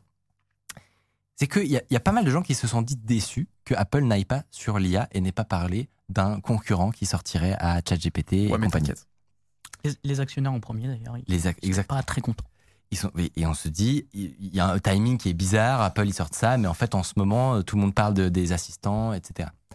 Et parallèlement à ça, moi j'ai vu un tweet il y a à peine quelques jours de d'encore euh, nos, nos développeurs préférés de liama.cpp qui font toujours des dingueries sur dingueries et qui ont montré récemment par exemple avoir porté euh, leur programme de, de langage, de, le- de leur programme de chat GPT local, on va dire, sur, sur Metal. Je vais redire cette phrase. J'ai vu un tweet d'un gars qui expliquait avoir porté le, le, chat GPT local sur Metal, donc les puces graphiques d'Apple. Et, donc, déjà, c'est impressionnant parce que la vitesse, ce genre de truc, on se dit que ça va arriver dans six mois ou dans un an. Et eux, ils le font à une vitesse hallucinante. Ils sont déjà en train d'imaginer faire l'inverse, à savoir euh, pouvoir faire de l'entraînement, du fine-tuning en local sur son propre Mac pour développer ses propres micro-assistants qui seront exactement faire ce dont vous avez besoin. Ça, encore une fois, c'est fou. Incroyable. Et autour de cette nouvelle, c'est déclenché une, une grande discussion autour de, OK, si on, si on s'arrête un, euh, un moment, c'est qui les gens, c'est qui les, les entreprises les plus avantagées pour se lancer dans l'IA locale et qui respectent la vie privée?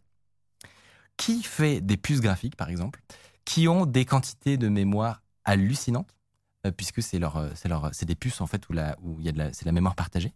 Euh, et si vous prenez un M1 Ultra, euh, vous pouvez monter à plus de 90 gigas de, de, de mémoire vive.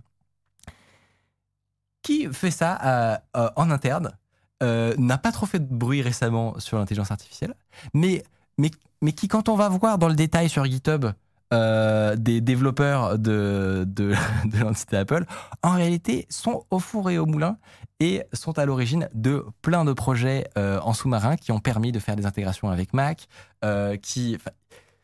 En gros, Il y a des trucs publics sur le GitHub d'Apple? il y a totalement des, des, des projets qui ont été poussés, des, des développements que eux-mêmes ont fait, qui ont permis le développement et l'accélération des langages sur le, des modèles de langage sur Mac. Et donc il y a- ce- truc en parallèle où tout le monde, euh, tout le monde est frustré qu'Apple ne sorte rien, alors qu'en fait, on est, je pense, juste avant le raz-de-marée. Pour moi, on est vraiment juste au moment où ils vont pouvoir dire très bientôt, ou je sais pas, enfin, je, je suis pas devin non plus, mais pour moi, ils, sont en capacité de dire bientôt que sur ce casque, par exemple, tu as l'équivalent d'un Jarvis local. C'est une puce M2. Il y a largement les capacités, par exemple, de, de faire ce genre de truc. Et, là, on rentrerait dans un niveau de, puissance hallucinant. Parce que imagine, le, le, imagine ChatGPT qui a conscience de ton environnement, qui peut t'aider constamment sur, sur tout ce que tu es en train de regarder, qui peut faire de l'OCR de tes mails que tu es en train de, de checker, qui peut. Et tout ça en local. Tu te fais humilier par ChatGPT, mais en réalité augmentée. Dans, chez toi, quoi. C'est ouf. Incroyable. Et donc le casque deviendrait l'interface euh, de ces IA en fait. Pour moi, c'est une évidence. C'est genre, c'est vraiment évident. Bien sûr. Et j'ai trop hâte. Bien sûr, et même la, la génération de, de monde virtuel aussi, euh, par, euh, par euh, des euh, mid-journey, euh, des, euh, des, des IA de ce type-là. C'est évident, mais c'est. euh, Mais je pense que d'ici la sortie du casque d'Apple, il y aura déjà eu des, des développements dans ce sens-là. Euh, Nous, on le voit aussi, c'est clair. Le, le- la jointure entre les deux mondes, elle est, elle est devant nous. Quoi. Et ce qui est fou, c'est que on est déjà estomaqué par ce qui se passe en IA actuellement. On est déjà estomaqué par les annonces d'Apple. Je, je pense que c'est impossible de prédire ce que, ce que, va, ce que pourrait produire la, la collision, des, la collision Ah, des deux. quand, quand, si tu veux, nous, on a ce discours, enfin, moi, j'ai ce discours depuis des années en disant euh, ces, ces casques-là, aujourd'hui, ça ressemble à des casques, demain, ça ressemblera à autre chose, mais c'est la prochaine interface homme-machine, couplée à ce que tu viens de dire. Ouais, et on sait même pas à quoi s'attendre, et c'est hyper excitant, et, euh, et nous, ça, ça, ça garde notre motivation de, de travailler là-dedans, quoi. Bah, Il y, a, carrément. il y a deux ans, tu disais euh, bah, sur Underscore, Oula. euh, on, te- on te posait la question est-ce qu'on aura un jour euh, des casques VR au quotidien? Ouais. Et tu avais répondu euh, pas dans les cinq prochaines années. donc globalement jusqu'en 2025, mais dans 5 à 10 ans. Est-ce que tu maintiens ça? Alors, bah, en fait, c'est qu'est-ce que tu appelles le Donc, quotidien tu vois, Parce que, 2025, par exemple, Apple, là, dans, dans ce qu'ils ont montré, c'est des gens euh, seuls chez eux, ou ça. euh, tu vois, Ouais. euh, dans un avion, pas etc. des lunettes, ouais. Complètement. Moi, moi, quand je disais quotidien, c'est vraiment est-ce que tu vas rentrer dans une rame de métro avec ça sur la tête? Là, à ce prix-là, comme ça, avec la façade en verre qui craque direct, euh, je pense pas. C'est vrai que c'est un peu creepy, ouais. Mais du coup, tu crois toujours pour dans euh, entre 2025 et Ah, mais ca- 2030 carrément. Carrément, euh, sans problème. Donc je, vais rester sur cette déclaration. On bien. ressortira euh, la, la prochaine fois. Non, mais- dans 3 ans. Mais ouais, ouais. Je te propose une petite démonstration. Ouais. On- Je, vais, euh, je vais vous l'allumer, ouais. Oh, je pense qu'en direct, vous n'aurez pas les, les images, mais on essaiera de vous en, vous en mettre. Enfin, je vais être jugé en direct. hein. Oh. On vous en mettra au montage par-dessus. Et, euh, et comme ça, c'est une bonne occasion de checker la VOD sur YouTube, finalement. Mais, mais je pense qu'il faut qu'on qu'on y aille maintenant. Ouais, ouais. Parce que effectivement, euh, j'avais pas vu l'heure, mais on est, on Bon, ouais, tight. Vas-y, euh, je t'en prie. Je euh, commence ouais, On, Mickaël. on- on reste assis? Comme, euh, c'est pas obligé. Non, mais pour, C'est pour un- les micros, on va peut-être rester C'est un assis. peu mieux, ouais. Ok, alors euh, en gros, moi je vais me lever pour me mettre à côté de toi. On commence par toi. Viens, viens, viens à ma place. C'est une chaise musicale. Hop là. Ça va, vous, vous suivez toujours? Ok, alors. Ok. Je veux pas te faire mal. T'as une belle tête une- caucasienne. J'ai une belle et large tête. Ok, alors tu vas nous dire ce que tu large. vois. Tu vas essayer de nous décrire ce que tu, tu vas me décrire. Je vois pas ce que tu vois. Par contre, je sais que tu nous vois là.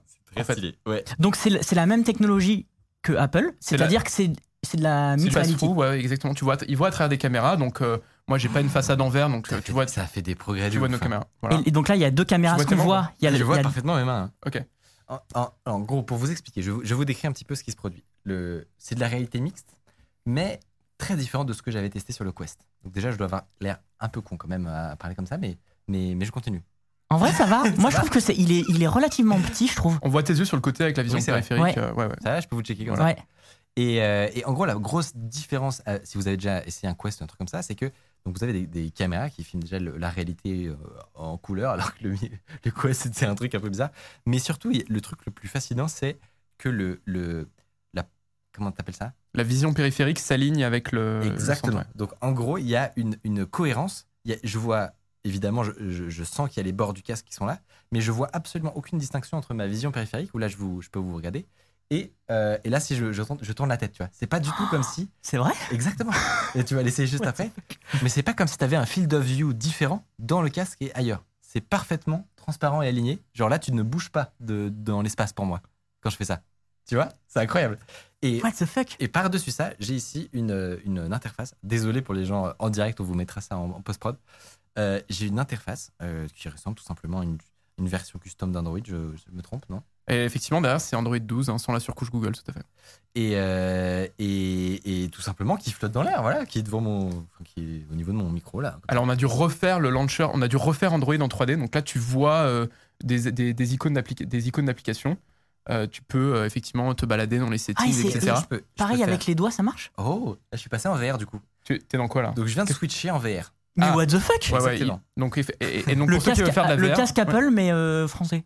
Mais oui, mais c'est c'est ce que j'essaie d'expliquer depuis, depuis 4 ans, les gars. Mais euh, voilà, moi, je fais toujours le même métier. Ça existe déjà. Et, euh, et- et- et donc, c'est là. Donc, si tu veux, on a une réponse européenne aux, aux casques chinois et américains. Donc, c'est plutôt cool. Et donc là, il est en VR.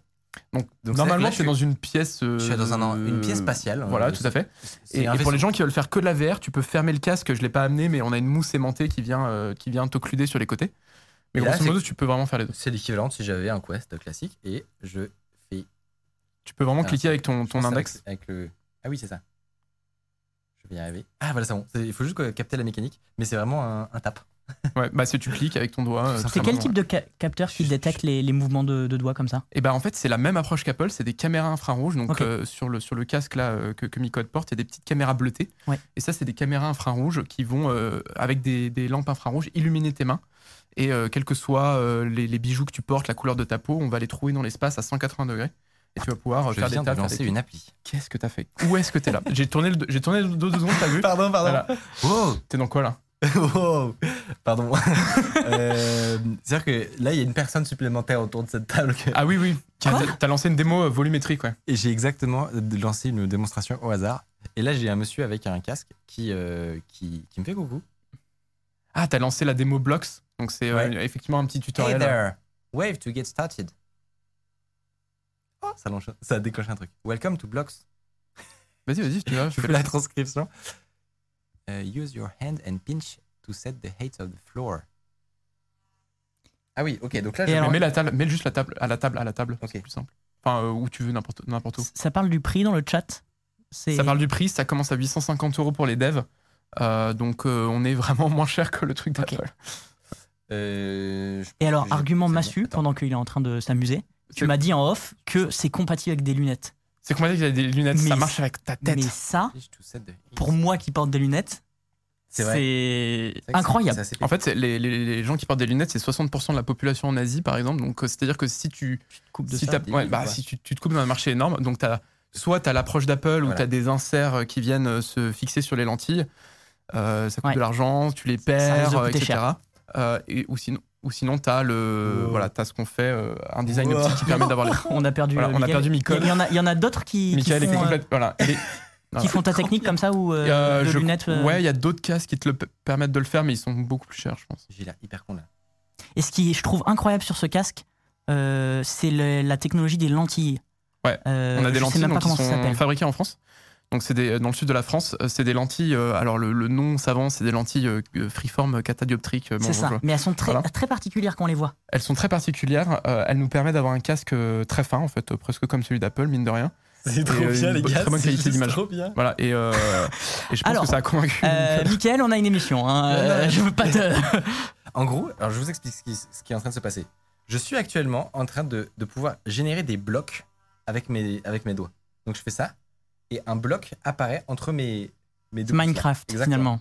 Et, et là, je peux en faire plein comme ça. Et il y a de la musique.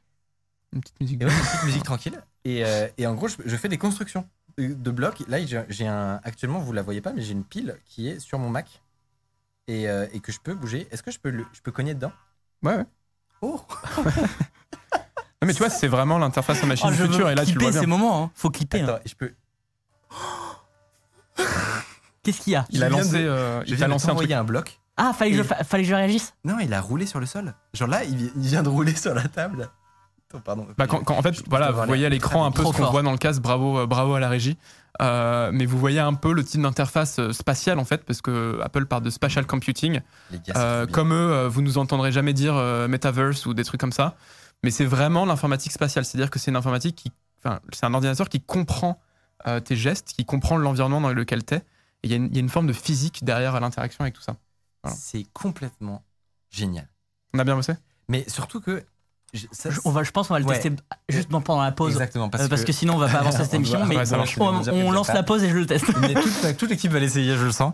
Euh, mais c'est assez, effectivement, c'est assez, assez impressionnant. Et, et ça, je sais que c'est 1%. C'est juste, je viens de capter la physique.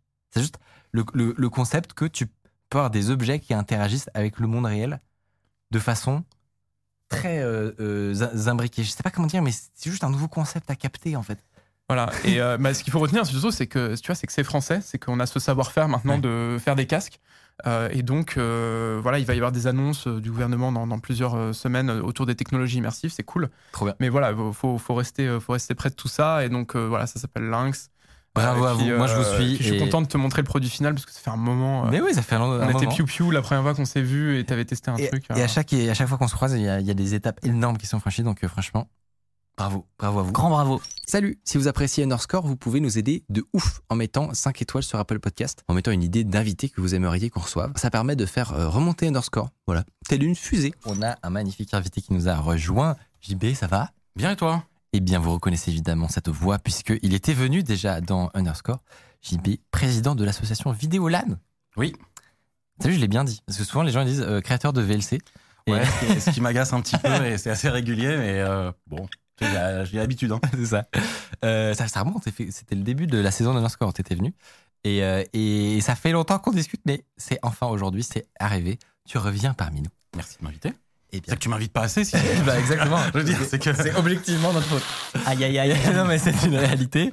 Et, euh, et, et- et c'est parfait, puisque on a plein de sujets sur la planche. On va parler de codec, on va parler de drama dans euh, l'univers de, de la vidéo. Et, euh, et ça va être hyper cool. Mais avant, on m'a dit dans l'oreillette que mon invité n'était pas d'accord avec certains trucs que j'ai dit. Alors, mon cher JP, je te donne une tribune. Dis-moi. Pourquoi j'ai Euh, tort C'est pas- bah, ton concept. M2, c'est pas suffisant. Tu as commencé à dire que le M2, euh, c'était une grosse puce. Franchement, pour les usages dont tu vas avoir besoin pour faire vraiment euh, des expériences encore plus immersives avec plus de capteurs, ton M2, il suffit pas. Ça va arriver peut-être avec ton M3 ou des choses comme ça, mais pour moi, là, c'est clairement pas assez. C'est-à-dire Bon, que- du coup, t'es pas radicalement pas d'accord, c'est une histoire de génération. Ouais, je pense que c'est une histoire de génération. Et euh, je pense, et en tout cas, moi, je vois pas du tout le truc dans le métro. hein. Ça, même Oui, dans non, 5 ans, ça, j'y crois pas, c'est con. Mais euh, je pense que effectivement, là, il y a un shift, et surtout, le vrai shift, il n'est pas technologique, il est le fait que ce soit Apple qui mette ses burnes sur la table. Et qui disent, ah non, il y a un vrai marché. Donc là, tu vas avoir des investisseurs qui vont se dire, attends, qu'est-ce qui se passe? Et ce qui est un peu marrant, c'est que en fait, Apple a aucune idée des usages. En vrai, ah, ils ont montré 3-4 trucs. Mais comme d'hab, ils mettent la plateforme. Ouais, mais c'est exactement L'iPhone, c'était pareil. hein. C'est ça. Ouais, et surtout l'Apple Watch. Tu te souviens, l'Apple Watch Oh, 1, il y avait rien, c'était la- une bouse, quoi. Et maintenant, quand tu regardes tous les trucs qui ont été rajoutés, notamment vers la La génération santé. 5, 6, ouais. et puis là, euh, full santé, full sport, etc., il y a plein d'usages. Euh, et là, je pense que c'est un petit peu aussi. Ils savent pas encore, ouais. Et l'autre truc, c'est que tout le monde te dit Ah, c'est génial, 23 millions de pixels. Moi, je trouve que c'est de la bouse. Euh, parce qu'en fait, déjà, tu divises par deux. T'as un en centimètre fait- et demi. non, mais tu divises par deux, ça fait un 4000 fois 3000.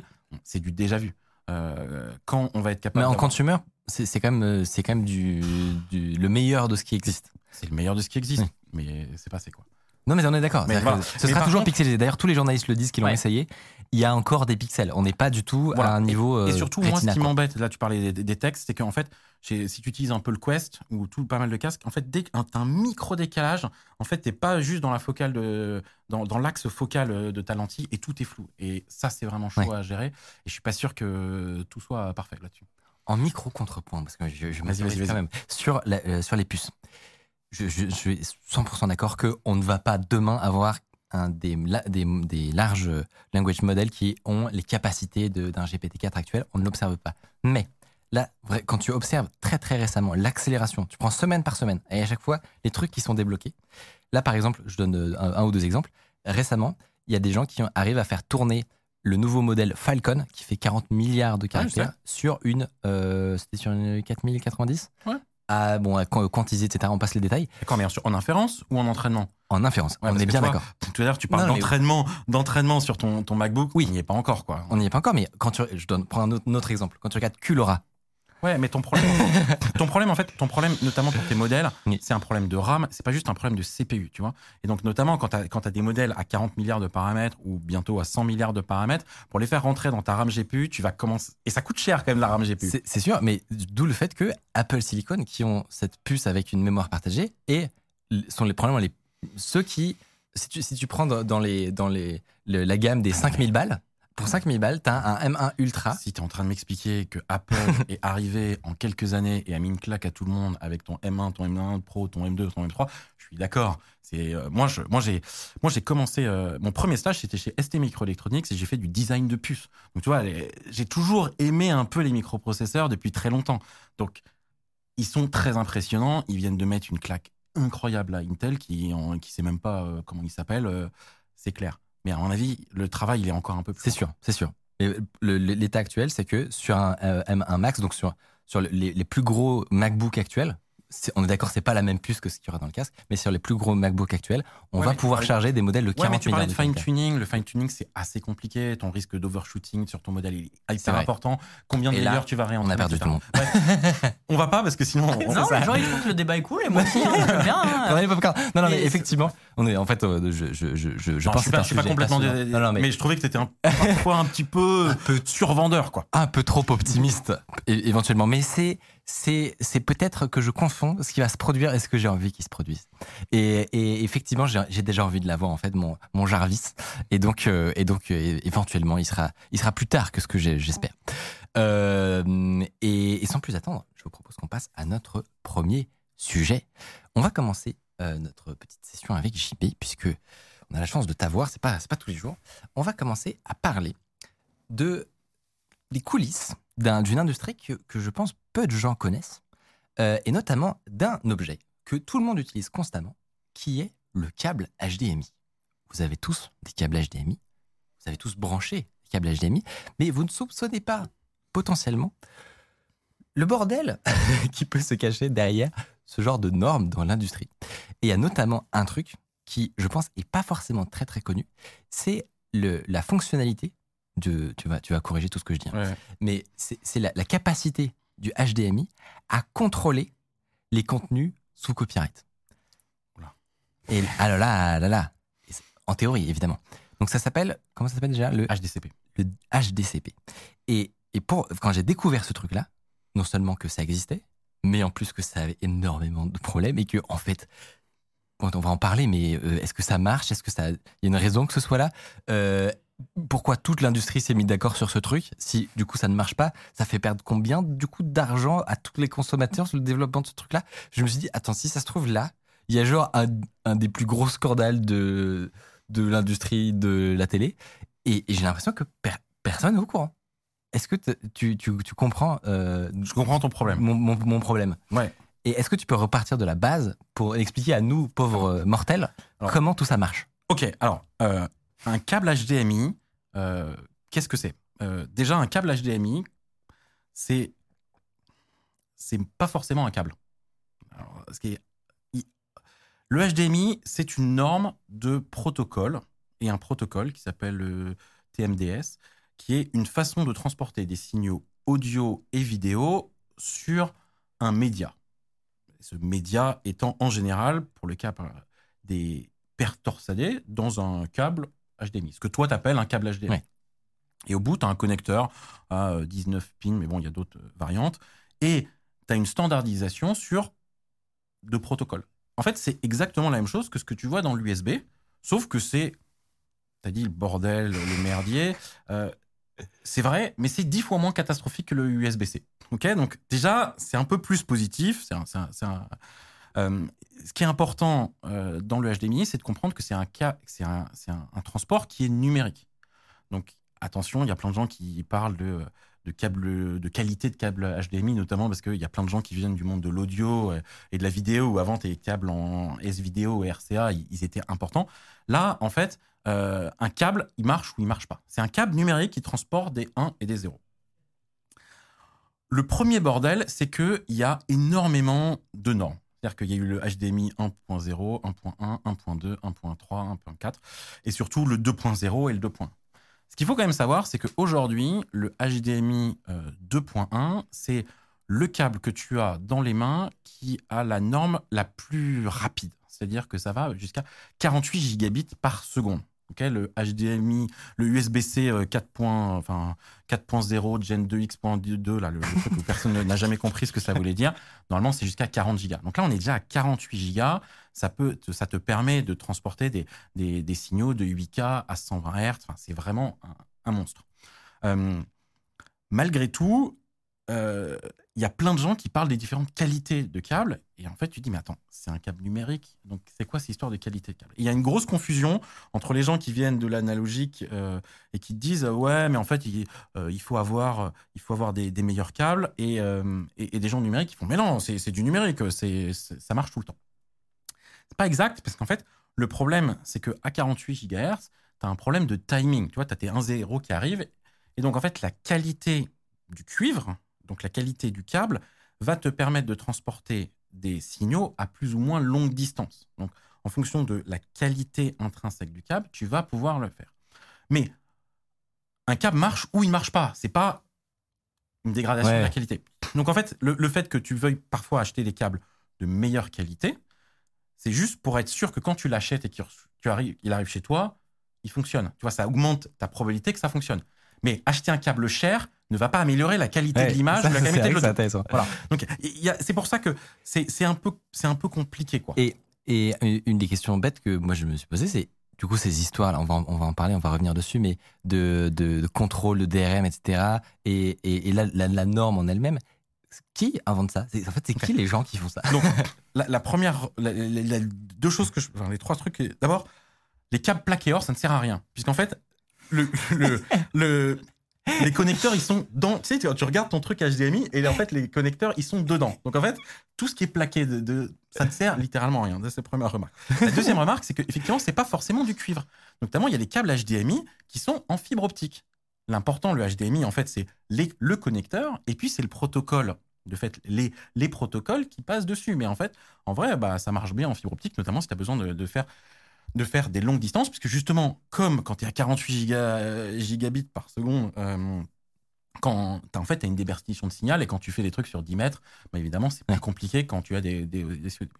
Tout ça est fait par un consortium qui s'appelle le HDMI Consortium, qui a été notamment euh, euh, un, un des premiers fondateurs, c'était Intel. Euh, et et aujourd'hui, qui discute sur le HDMI, mais aussi sur le protocole dedans, puisque c'est int- intéressant de le savoir, c'est qu'il y a une compatibilité avec le DVI et le HDMI, parce qu'ils parlent en fait à l'intérieur le même protocole qui est le HDMS. DVI, qui est une ancienne norme vidéo. qui Ouais, euh, ouais c'était les, les câbles un peu carrés que tu Ouais. avais avant, avant que le DisplayPort euh, euh, détruise un peu le, le DVI.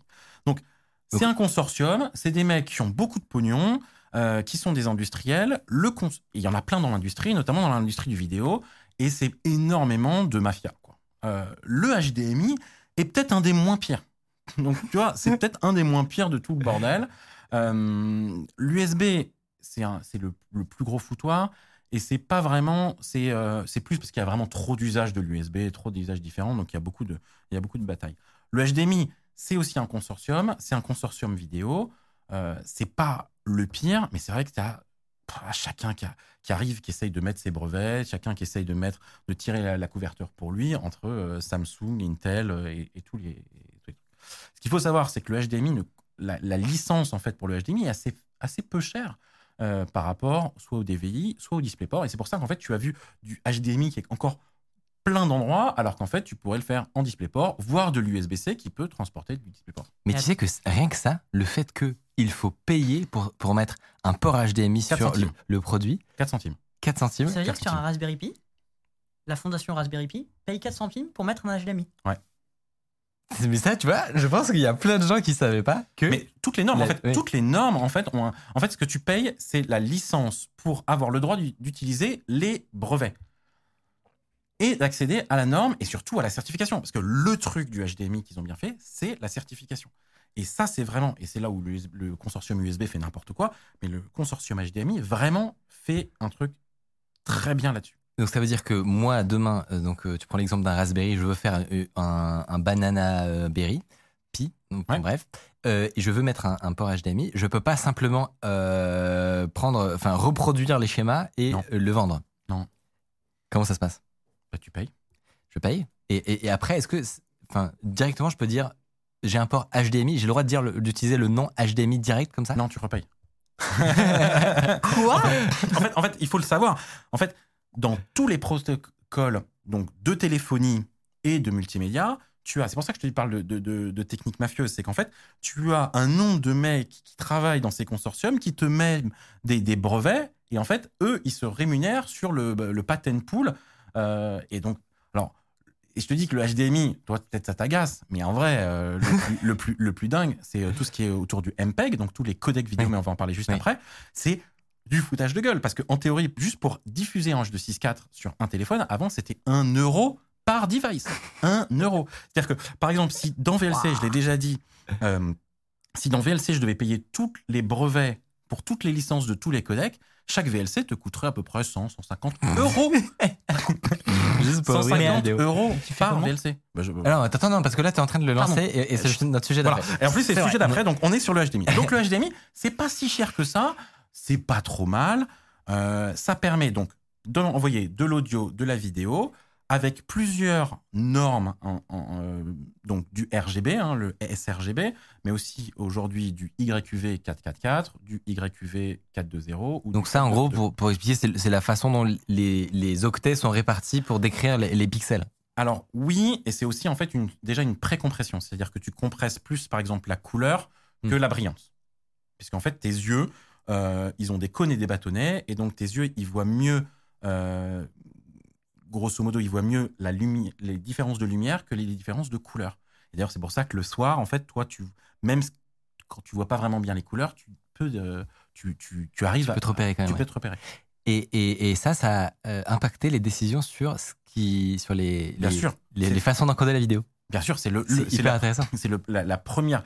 Le premier truc, c'est qu'en fait, tu prends ton, tes, tes trois composantes donc de 24 bits, et la première chose euh, que tu fais, c'est tu divises par deux en grosso modo dégageant les trois quarts des bits pour les couleurs et en ne gardant euh, que euh, ceux qui sont pour la luminance. Et ça, c'est encore une question de codec. Le HDMI permet d'avoir tout ça sur certaines, sur les paires HDMS, TDM, TMDS. À côté, tu as de quoi Tu as quelques paires qui servent par exemple à mettre de l'Ethernet, puisque tu peux mettre de l'Ethernet over HDMI. Euh, Il y a cette même paire qui est utilisée pour faire de l'arc, c'est-à-dire l'audio inverse, c'est-à-dire que tu envoies la vidéo dans un sens et tu envoies l'audio dans l'autre sens. C'est ce qui te permet en fait de brancher Je savais pas ça. bah, en fait, c'est ce qui te permet, par exemple, de, de récupérer le son de ta télé et qu'elle reparte sur ton ampli. Ah Ok. Oui, si, c'est bon, j'ai. C'est bon? Ouais. C'est-à-dire Oui. que tu branches ton, ton, ton lecteur de Blu-ray à ton ampli et, et tu le branches à ta télé, mais en fait, le son de la télé, tu veux aussi le refaire passer de ton ampli euh, de ta chaîne IFI. C'est ce qu'on appelle l'ARC, l'audio, reverse, je sais pas quoi. Enfin. Donc, tu as ça et tu as beaucoup de négociations, parce qu'il y a un protocole de négociation qui te permet notamment d'envoyer les edits, c'est-à-dire et de d'échanger les espaces de couleurs pour dire je suis en sRGB, je suis en P3, je suis en. Histoire d'avoir une image qui est affichée correctement et pas Non, un truc bizarre. Histoire d'avoir de l'HDR, par exemple. Ah oui. Juste ça. Et dans ces protocoles, tu as une négociation qui est donc la négociation pour le HDCP, qui est donc le HD Content Protection. Et donc, Et c'est ça le truc qui est le moins connu. Parce que, euh, encore une fois, à la limite, bon, il faut être un peu un ordre pour savoir euh, tout, tout ce dont tu as parlé, en termes de codec, de débit, etc. Mais le l'HDCP, je, je, je pense que c'est un, un des trucs qui n'est pas forcément le plus connu, Alors- sauf pour des gens qui ont déjà essayé d'enregistrer, par exemple, des films sur, euh, sur leur ordinateur en le branchant sur une carte d'acquisition. Si vous faites ça, si vous mettez Netflix et vous le branchez dans, dans une carte d'acquisition vidéo, vous avez un écran noir. Est-ce que c'est à cause de ça, du coup? Tout à fait. En fait, ce qui se passe, c'est qu'en fait, tu as un, système cryptographique de signature qui fait que chaque partie signe et vérifie la signature de l'élément d'après. Donc, c'est-à-dire que ta carte mère, euh, ta carte graphique, euh, ton câble, notamment quand c'est un câble actif, euh, et ton écran sont HDCP ready. C'est-à-dire qu'en fait, quand tu commences, tu vas discuter avec le, mec d'après, tu vérifies que hum, sa clé de signature est donc valide et qu'elle a donc bien été euh, contresignée par la, clé route du euh, HDCP euh, consortium et que donc tu as le droit de lui envoyer pour vérifier que ce soit pas un méchant qui laisse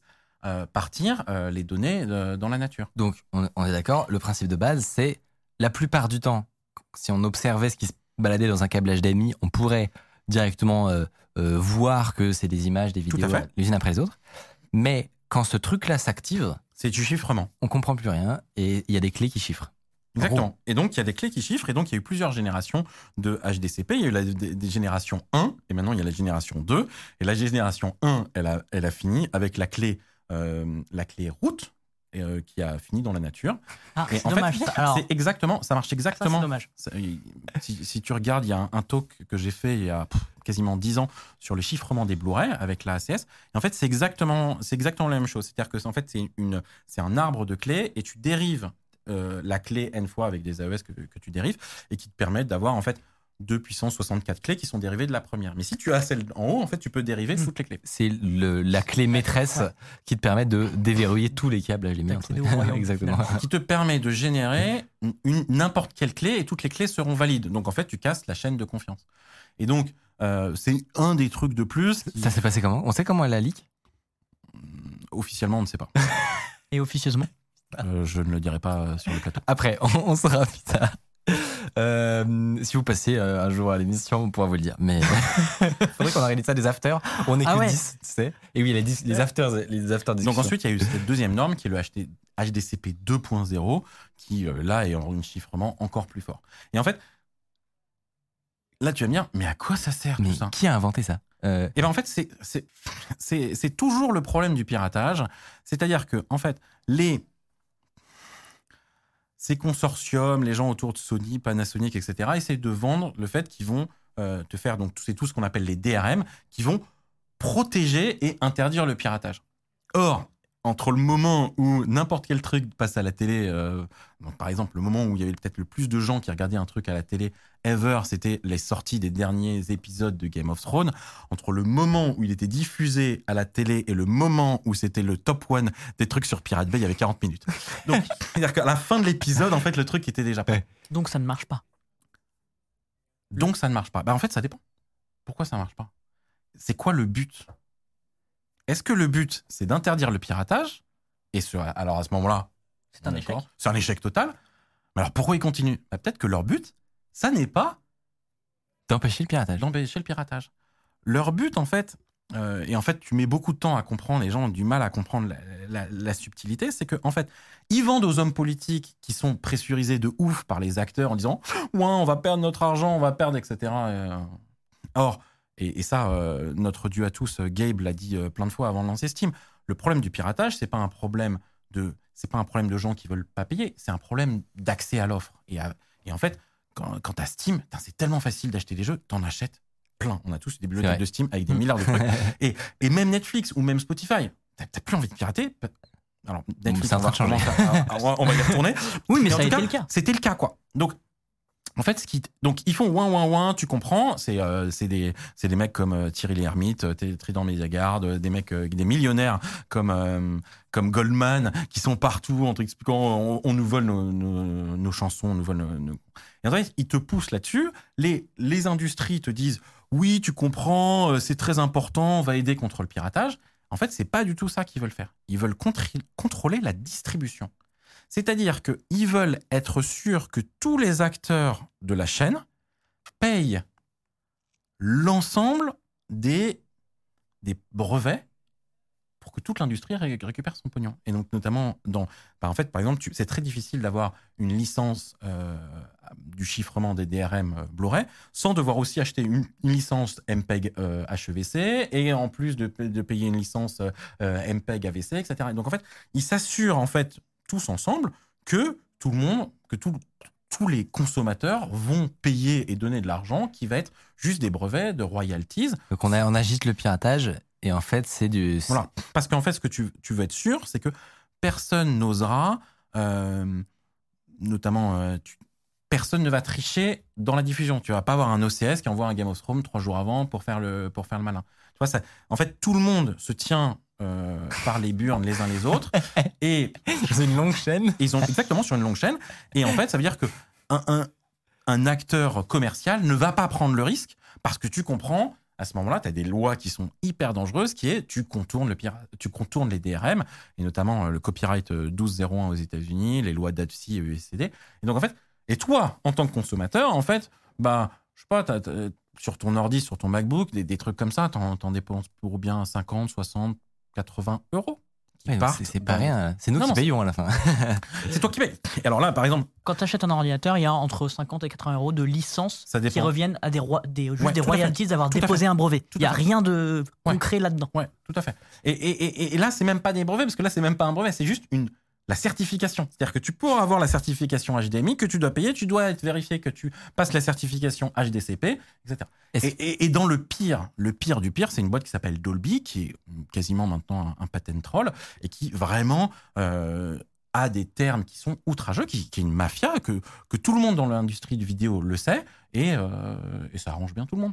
Est-ce que c'est c'est la même chose On a parlé de HDMI. Est-ce que c'est la même chose sur DisplayPort? On a, on a demandé dans le chat. Ouais, ouais, pareil. C'est- C'est c'est pas un problème HDMI, c'est un C'est- problème c'est- global. C'est pas plus. et J'avais cru comprendre que c'était plus euh, euh, ouvert, non, la, la norme euh, DisplayPort? La- Il y a la- pas d'hi- il y a- C'est pas une histoire où il n'y a pas de licence à payer pour mettre du DisplayPort? Non, c'est c'est- perdu. c'est plus. En fait, le DisplayPort normalement te coûte plus cher euh, à fabriquer et à utiliser, euh, mais euh, est plus est moins relou sur la certification. Donc en fait, tu t'y retrouves. Ah oui, ok. Mais en fait, c'est un problème, c'est un problème global de certification de consortium Ouais. dans le multimédia général. Et le multimédia en général est un endroit qui est complètement euh, noyauté par ces arnaques, euh, par ces contrôles, par des grosses industries. Euh, et en fait, eux, ils te disent, moi, je te vends une télé à 1000 balles, donc bah, j'ai j'ai que 3 euros de, de, de, de, Licence. de- de pas c'est pas grand-chose. très grave. C'est quoi. ça. Et pourquoi c'est un... ça serait pas possible qu'il y ait un projet qui fasse concurrence à l'HDMI et DisplayPort En fait, et qui soit beaucoup plus euh, euh, Permissif. euh, permissif sur les licences, que- sur les royalties, etc. Ouais, mais en fait, c'est pas intéressant. Bah, Toi, si t'arrives en tant que challenger, Je vais te que- dire quoi? Je vais te dire, arrête, je- j'ai tous tes trucs HDMI, etc. On va pouvoir utiliser un nouveau câble, ça va baisser ta télé de 1 euro. Tu me fais quoi? Euh, Une nouvelle norme. tu vois, les normes, c'est c'est- hyper long. Ouais. C'est vraiment très très long Ouais. à, à rentrer. Donc, euh, le HDMI n'est pas la pire de, ces normes, de, de- de très loin. Euh, mais c'est vrai que par exemple, quand tu achètes une télé, il y a énormément de brevets sur les codecs vidéo, et ça, c'est absolument abusé parce qu'en fait, c'est surtout qu'en fait, tu n'as pas le choix. Tu vas regarder la télé euh, numérique terrestre, bah, tu es obligé de payer, d'acheter une télé euh, et pour avoir tous ces brevets. C'est ça. Et on reviendra dessus juste après. La question que, qui se pose instantanément, tu nous as parlé de HDMI euh, 1 avec le HDCP qui, qui s'est fait péter très, très rapidement. Ils ont ensuite augmenté le- la, la- la qualité de leur, leur protection. Est-ce qu'aujourd'hui, c'est facile à casser? Hyper simple. Euh, tu vas sur AliExpress et tu fais. Tu, tu trouves ce qu'on appelle un doubleur HDMI. Alors, c'est quoi le concept d'un doubleur HDMI Un doubleur HDMI, c'est un truc qui prend un, une entrée et qui te le ressort. Et tu as plein d'usages tout à fait légaux de bah, j'ai deux télés, je suis sur un plateau de télé, j'ai un- une entrée HDMI, je veux l'afficher à trois endroits. Et évidemment, comme tu as bien compris que tu dois euh, négocier ton- ton- ta crypto avec l'élément suivant, bah, c'est lequel l'élément suivant? Oui, il y en a deux. bah, en fait, donc tu fais, tu t'identifies bien avec le suivant, puis le deuxième, bah, il, il est vert. Et donc c'est comme ça, c'est comme ça, c'est comme ça que quand tu veux pirater, enfin les, pirates, smart. les pirates euh, professionnels, en fait, ce qu'ils ont, c'est que ils prennent euh, l'intégralité de euh, l'intégralité des, des, des- de ce qui sort de l'HDMI, donc c'est-à-dire l'ensemble des télés, l'ensemble des set-top box, l'ensemble des lecteurs Blu-ray, l'ensemble de voilà, qui prend le, le, le chi- le chiffrement, mais parfait, déchiffré euh, parfaitement, ils le prennent et ils le dans un boîtier, ça sort en HDMI, et puis de l'autre côté ils reprennent le truc, ils encodent Et il y a une version pirate qui part à droite. et surtout, surtout, ça veut dire que, en, surtout, on a plein d'encodeurs temps réel euh, ou hardware ou software comme X264 de Videolan. Et en fait, à partir, enfin, grosso modo, t'écris, t'écris les, les t'as peut-être quoi, t'as 100 millisecondes, 200 millisecondes de décalage par rapport au live. Donc en fait, ça, le, le piratage. Ils peuvent te rajouter plein de trucs dans le piratage. Quoi qu'il arrive, à la fin, il faut en fait que tes yeux ils soient capables de voir ce que tu regardes. En fait, le un- DRM. en gros, c'est un problème insoluble. Mais en fait, le DRM, c'est je te donne une porte avec un verrou, je te donne la clé et je te dis surtout, tu regardes pas la clé. Tu me dis, mais il faut bien que j'ouvre, il faut bien que j'ouvre pour rentrer dans la porte. Et toi, tu vas me dire, mais tu regardes pas la clé. Alors toi, tu fermes les yeux, tu mets la clé, tu tournes, tu rentres. Puis, ils, ils me prennent pour un con ou quoi Et ce qui est incroyable, c'est qu'à mon avis, les, les, les produits dont tu as parlé, 99% de leur clientèle, c'est pas des gens qui ont deux écrans et qui veulent splitter leur signal. Évidemment. HDMI. Mais bon, voilà. Et en fait, et tout ça, en fait, le- il faut quand même savoir que casser un DRM, même si le DRM est pourrave, c'est du pénal, quoi. Mm. C'est-à-dire que c'est vraiment des offenses importantes. Et aux États-Unis, ça peut être très grave. Donc en fait, même si le chiffrement est pourri, même si c'est un XOR, même si c'est le, le truc de César où tu as déplacé les lettres de- de- d'un truc, il est, un, un- un DRM est considéré comme, euh, comme incassable si son but a été de ne pas être cassé. C'est- Donc, ça veut dire quand même que. Si t'as écrit au-dessus, je souhaite Oui. que ceci soit chiffré. Exactement. C'est comme une boîte aux lettres euh, avec une serrure toute pétée. Oui, oui. T'es pas censé l'ouvrir, même si c'est Exactement. su- en- tu mets un coup dedans et elle s'ouvre. c'est ouais. Exactement. Ou c'est comme une porte ouverte, même chez quelqu'un d'ailleurs. Euh, et ce qui, ce qui fait que le- constat, finalement, si on peut, si on peut conclure, c'est que globalement, on a une technologie qui est censée faire quelque chose qu'elle ne parvient pas à faire du tout et qu'elle ne, parvient pro- pro- qu'elle ne parviendra probablement jamais à faire, qui a probablement un coût, si tu cumules genre euh, l'ensemble de ce qui est payé par tout le monde, qui est énorme. Ouais, mais. Et, et donc, c'est c'est bien de finir là-dessus parce que c'est une bonne transition pour, la- c'est pour ce qu'on va discuter après. Globalement, ça n'est pas si important par rapport aux deux industries ou aux deux sous-industries qui sont du foutage de gueule total. Le premier, c'est tout ce qui est 4G, 5G, 3G avec euh, une boîte euh, qui s'appelle euh, Qualcomm euh, qui récupère une fortune sur chacun des téléphones portables. Et là, on parle de dizaines d'euros juste sur la partie modem. Et le deuxième qui est sur les codecs vidéo. Et donc, pas vraiment. C'est pour ça que je te dis, le HDMI, oui, bon, c'est un peu, ça coûte un peu cher, mais ça rend un vrai service. Sachant que, évidemment, si on n'avait pas le HDCP dans le HDMI, ce serait mieux, mais on n'est pas sur des trucs où c'est abusé. Alors que dans les codecs vidéo ou dans la téléphonie, c'est du foutage de gueule total. Et c'est maintenant qu'on en parle.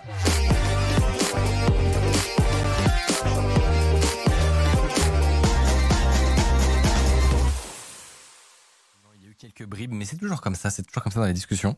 Euh, il, y a, il y a eu quelques bribes que vous avez déjà entendues, mais là, on va pouvoir rentrer un peu plus dans le détail et parler des coulisses, des, des batailles qui se, qui se passe dans l'industrie de la vidéo et notamment des codecs vidéo. Il y a des gros acteurs qui, euh, qui, se, qui se bataillent. On pense pe- par exemple à Apple, à Google. Euh, Peut-être qu'ils vont euh, s'affronter sur du HEVC versus Google qui va défendre son AV1. Mais C'est des, des termes qui peuvent faire un petit peu peur. Et en réalité, c'est ce qui permet à l'ensemble de- de- d'entre nous, c'est ce qui nous permet là maintenant d'être euh, diffusé concrètement. Euh, et donc c'est hyper important les codecs vidéo, surtout que comme tu nous l'expliquais euh, tout à l'heure, c'est une industrie euh, bordélique où, où- concrètement c'est une, une guerre ouverte. Tu as même employé le terme de mafia. Est-ce que tu peux nous, nous dépeindre ce, ce- tableau et nous expliquer concrètement c'est quoi les, les grands, les grandes batailles cachées que nous, on ne voit pas en tant que consommateurs, mais qui se passent en ce moment? Ok. Alors, euh, déjà, qu'est-ce que c'est un codec? On va juste rappeler. En fait, c'est donc un algo de compression, décompression, hein, codec, euh, qui permet en fait de transporter de la vidéo, puisqu'on a bien vu que, euh, en parlant du HDMI, si jamais tu envoies de la vidéo pixel par pixel, on parle de 10 gigabits seconde, 40 gigabits seconde. Ça veut dire que ton Blu-ray euh, 50 gigabits en moins d'une minute, tu l'as rempli. Donc en fait, contrairement à la musique, euh, par exemple une compression FLAC qui divise par deux, ou un MP3 qui Ou un JPEG. CC qui va diviser par 10, dans, dans la vidéo, le but c'est de diviser par 100, voire 200, voire fois 1000. D'accord? Donc en fait, les, les, les, les technologies algorithmiques euh, en cours pour des compressions de codec vidéo sont très très avancées et très très complexes. Sachant que, évidemment, ce qui se passe, c'est que tu détruis de l'information. Parce que tu ne peux pas compresser en lossless et avoir ces taux de compression. Donc, qu'est-ce qui se passe? C'est qu'en fait, d'abord, tu te bases sur un truc que tu as dans, sur toi là, qui s'appelle deux yeux et comment fonctionnent tes yeux. Et en fait, tu enlèves de l'information, puisque notamment, euh, tu, avec tes cônes et des bâtonnets, tu vois moins bien les couleurs que la luminosité, tu vois mieux le vert que le rouge et que le bleu.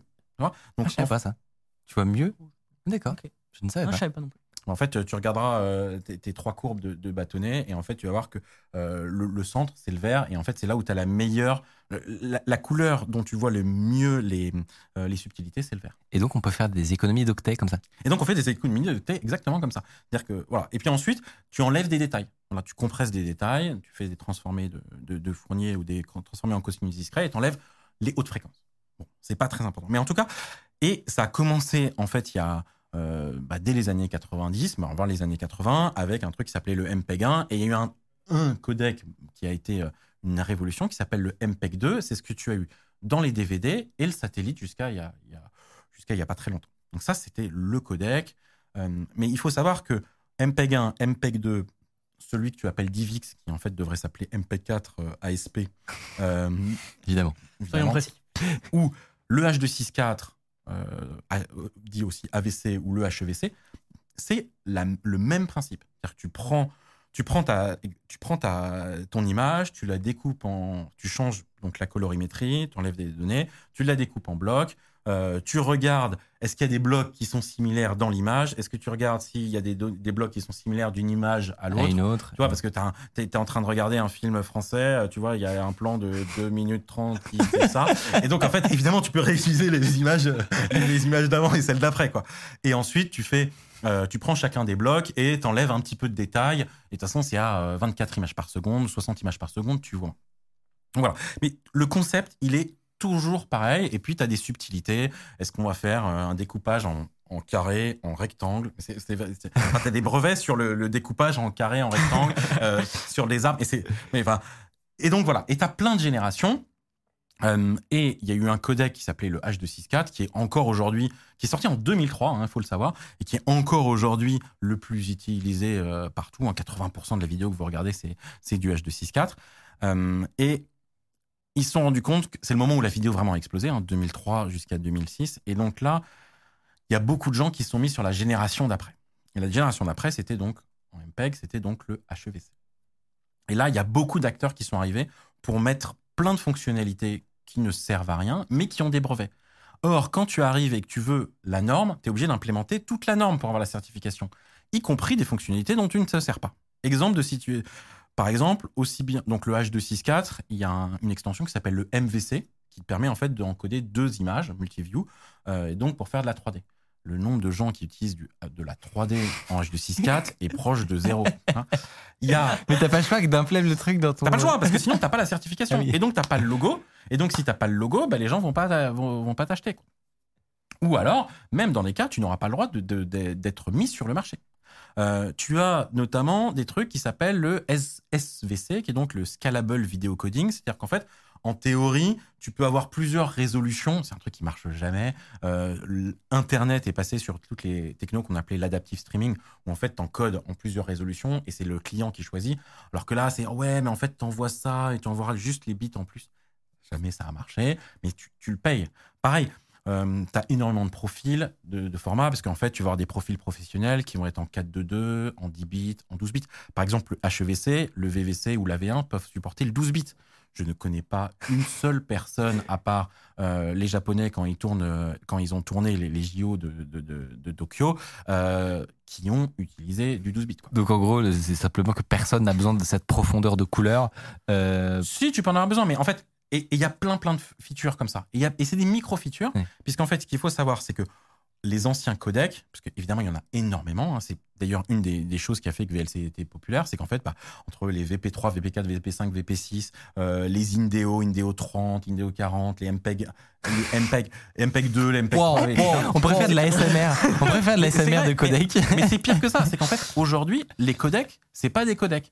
En fait, c'est une collection de codecs. Donc, chaque codec, en fait, par exemple, l'AAC, les gens qui parlent de l'AAC, qui est un codec audio, Oui. ne veulent rien dire. Il y a 45 sous-parties de l'AAC qui sont quasiment des codecs différents, mais ils sont sous le même branding. D'accord. Et donc, quand tu veux, euh, bah, alors maintenant, tu parles de HEAC, AHEAC, V2, XEH. À tes souhaits. Et donc, c'est-à-dire que Il y a autant. C'est-à-dire que même sur les codecs, en fait, tu as autant de sous-versions de ton codec qui sont des choses différentes. Donc, c'est un foutoir monstrueux. Et la raison, c'est qu'en fait, il y a des mecs qui ne font que de la standardisation et qui te mettent un brevet et il faut payer les brevets. Et notamment aux États-Unis, tu, tu dois payer beaucoup de brevets. Et notamment, tu as le droit de brevet des choses qui ne sont pas brevetables en droit français. Grosso modo, de l'algorithmique. Et donc, tu payes une fortune euh, là-dedans. Et en particulier, tu achètes une télé. La moindre télé 4K aujourd'hui, tu as au minimum, mais vraiment du minimum, 20 euros juste de royalties de codec. Ah ouais, 20 balles. Et c'est minimum. Putain, je savais pas. Je te parle pas de euh, Dolby Vision, Dolby Atmos euh, et toutes ces conneries. Et là, justement, on- tu parlais de, de l'évolution des prochains du futur. C'est un enjeu important euh, de pouvoir encore diminuer les bandes passantes et augmenter la qualité. Parce que je- ça, ça se traduit littéralement, moins de bandes passantes peut se traduire littéralement par bah, de la- plus de marge et, et moins de, et moins de coûts pour tout le monde. Et, et donc, c'est- des sujets ultra, ultra investis par le- les chercheurs, etc. Et, et un, un de ceux que moi j'avais euh, j'avais vu justement, c'est le HEVC. Donc, on- tout le monde attendait le, le H265, que ça allait être super, génial, etc. Et je ne soupçonnais pas que, du coup, le dans le consortium, euh, qui, euh, si, si je ne me trompe pas, il y a Apple dedans. Oui, tout à fait. Et, et, et, et en fait, c'est- pas du tout évident de- d'implémenter du, du HEVC. Et, et ça coûte un bras. Alors en fait, exactement. Donc, donc, jusqu'au H, H, 264 AVC, ils ont été à peu près propres. Et en HEVC, ils ont complètement pété les plombs. C'est-à-dire que le codec, il est pas mal, mais ils ont rajouté beaucoup de features qui ne servent véritablement à rien. Et au lieu d'avoir une entreprise qui te vendait les licences, donc, euh, qui s'appelle notamment MPEG-LA, il y en a eu quatre. Donc c'est-à-dire que pour implémenter légalement ça, tu devais payer euh, des brevets, euh, donc une licence au MPEG, MPEG-LA, Adva- euh, MPEG-LA, mais tu devrais aussi payer à HEVC Advance et aussi à Nokia qui était tout seul et aussi à Qualcomm qui était tout seul. Donc c'est-à-dire que avec des termes qui sont euh, complètement délirants. C'était, ouais, alors euh, c'est 1 dollar, mais entre 0 et euh, 100 000 unités, mais que si c'est pas en mode streaming, parce qu'en mode streaming, tu as une autre table. Et en fait, tu te retrouvais avec un truc où ça pouvait te coûter des, véritablement, des millions. Parce que en fait, dans le H264, tu as un cap. MPEG euh, LA avait dit, en fait, une fois, que t'es au- une fois que tu nous payes 20 millions de dollars par an, voilà, c'est. Ah, ok. Et donc, par exemple, des mecs comme euh, YouTube, ils payent 20.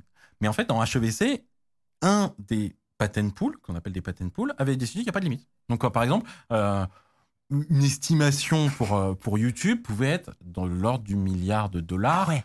par an. Donc si YouTube, donc euh, j'ai en conclu que YouTube n'a pas supporté le H265 sur son site. Exactement. Et donc, en fait, et c'est à ce Et même moment-là. sur Chrome, c'est pas supporté si je dis pas de bêtises. Juste, Ouais. Entre Ouais. HEVC et H265. C'est la même chose. Voilà, mais je pense que Oui, c'est vrai. H2, Oui. HEVC et Jusqu'à- H265. Oui, c'est ça, H265.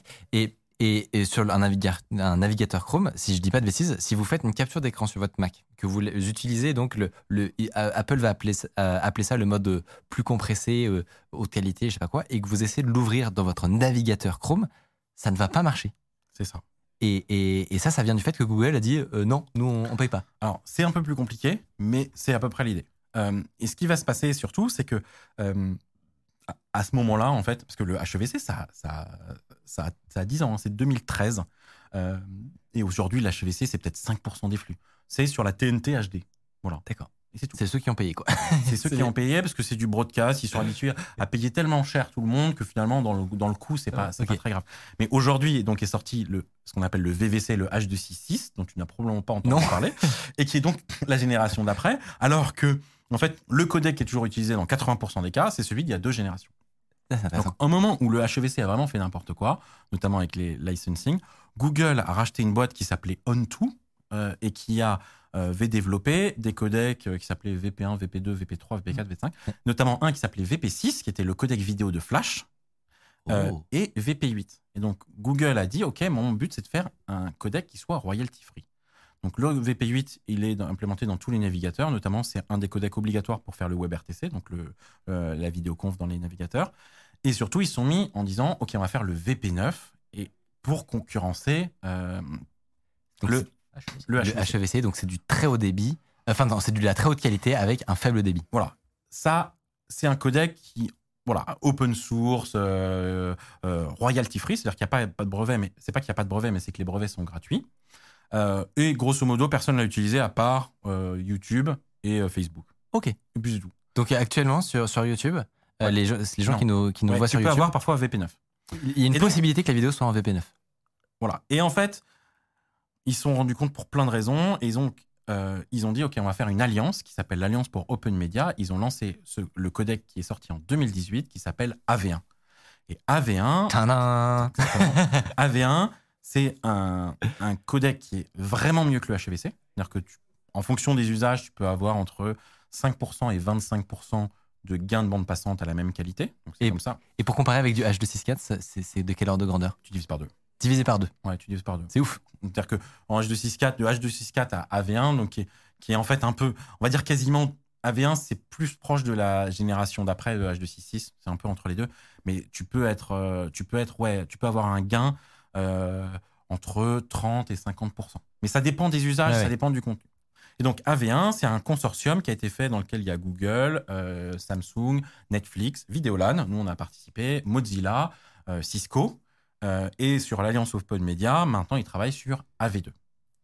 Apple fait partie du consortium Alliance for Open Media. Ah bon? Mais non. Mais si. Et donc Apple, qui est un des plus à pousser le HEVC, euh, utilise et fait partie euh, de l'Alliance pour Open Media. Alors Apple est plutôt en train de pousser euh, finalement, euh, en train de regarder ce qui va se passer pour AV2. Euh, mais en tout cas, il fait partie et notamment, tu as dérivé du AV1 un format d'image qui s'appelle l'AVIF et qui est donc qui est donc un format d'image basé sur AV1.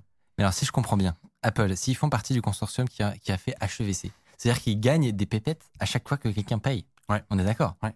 Donc, à chaque fois que quelqu'un prend une licence pour ça, eux, ils gagnent de l'argent en bout de chaîne. Ouais.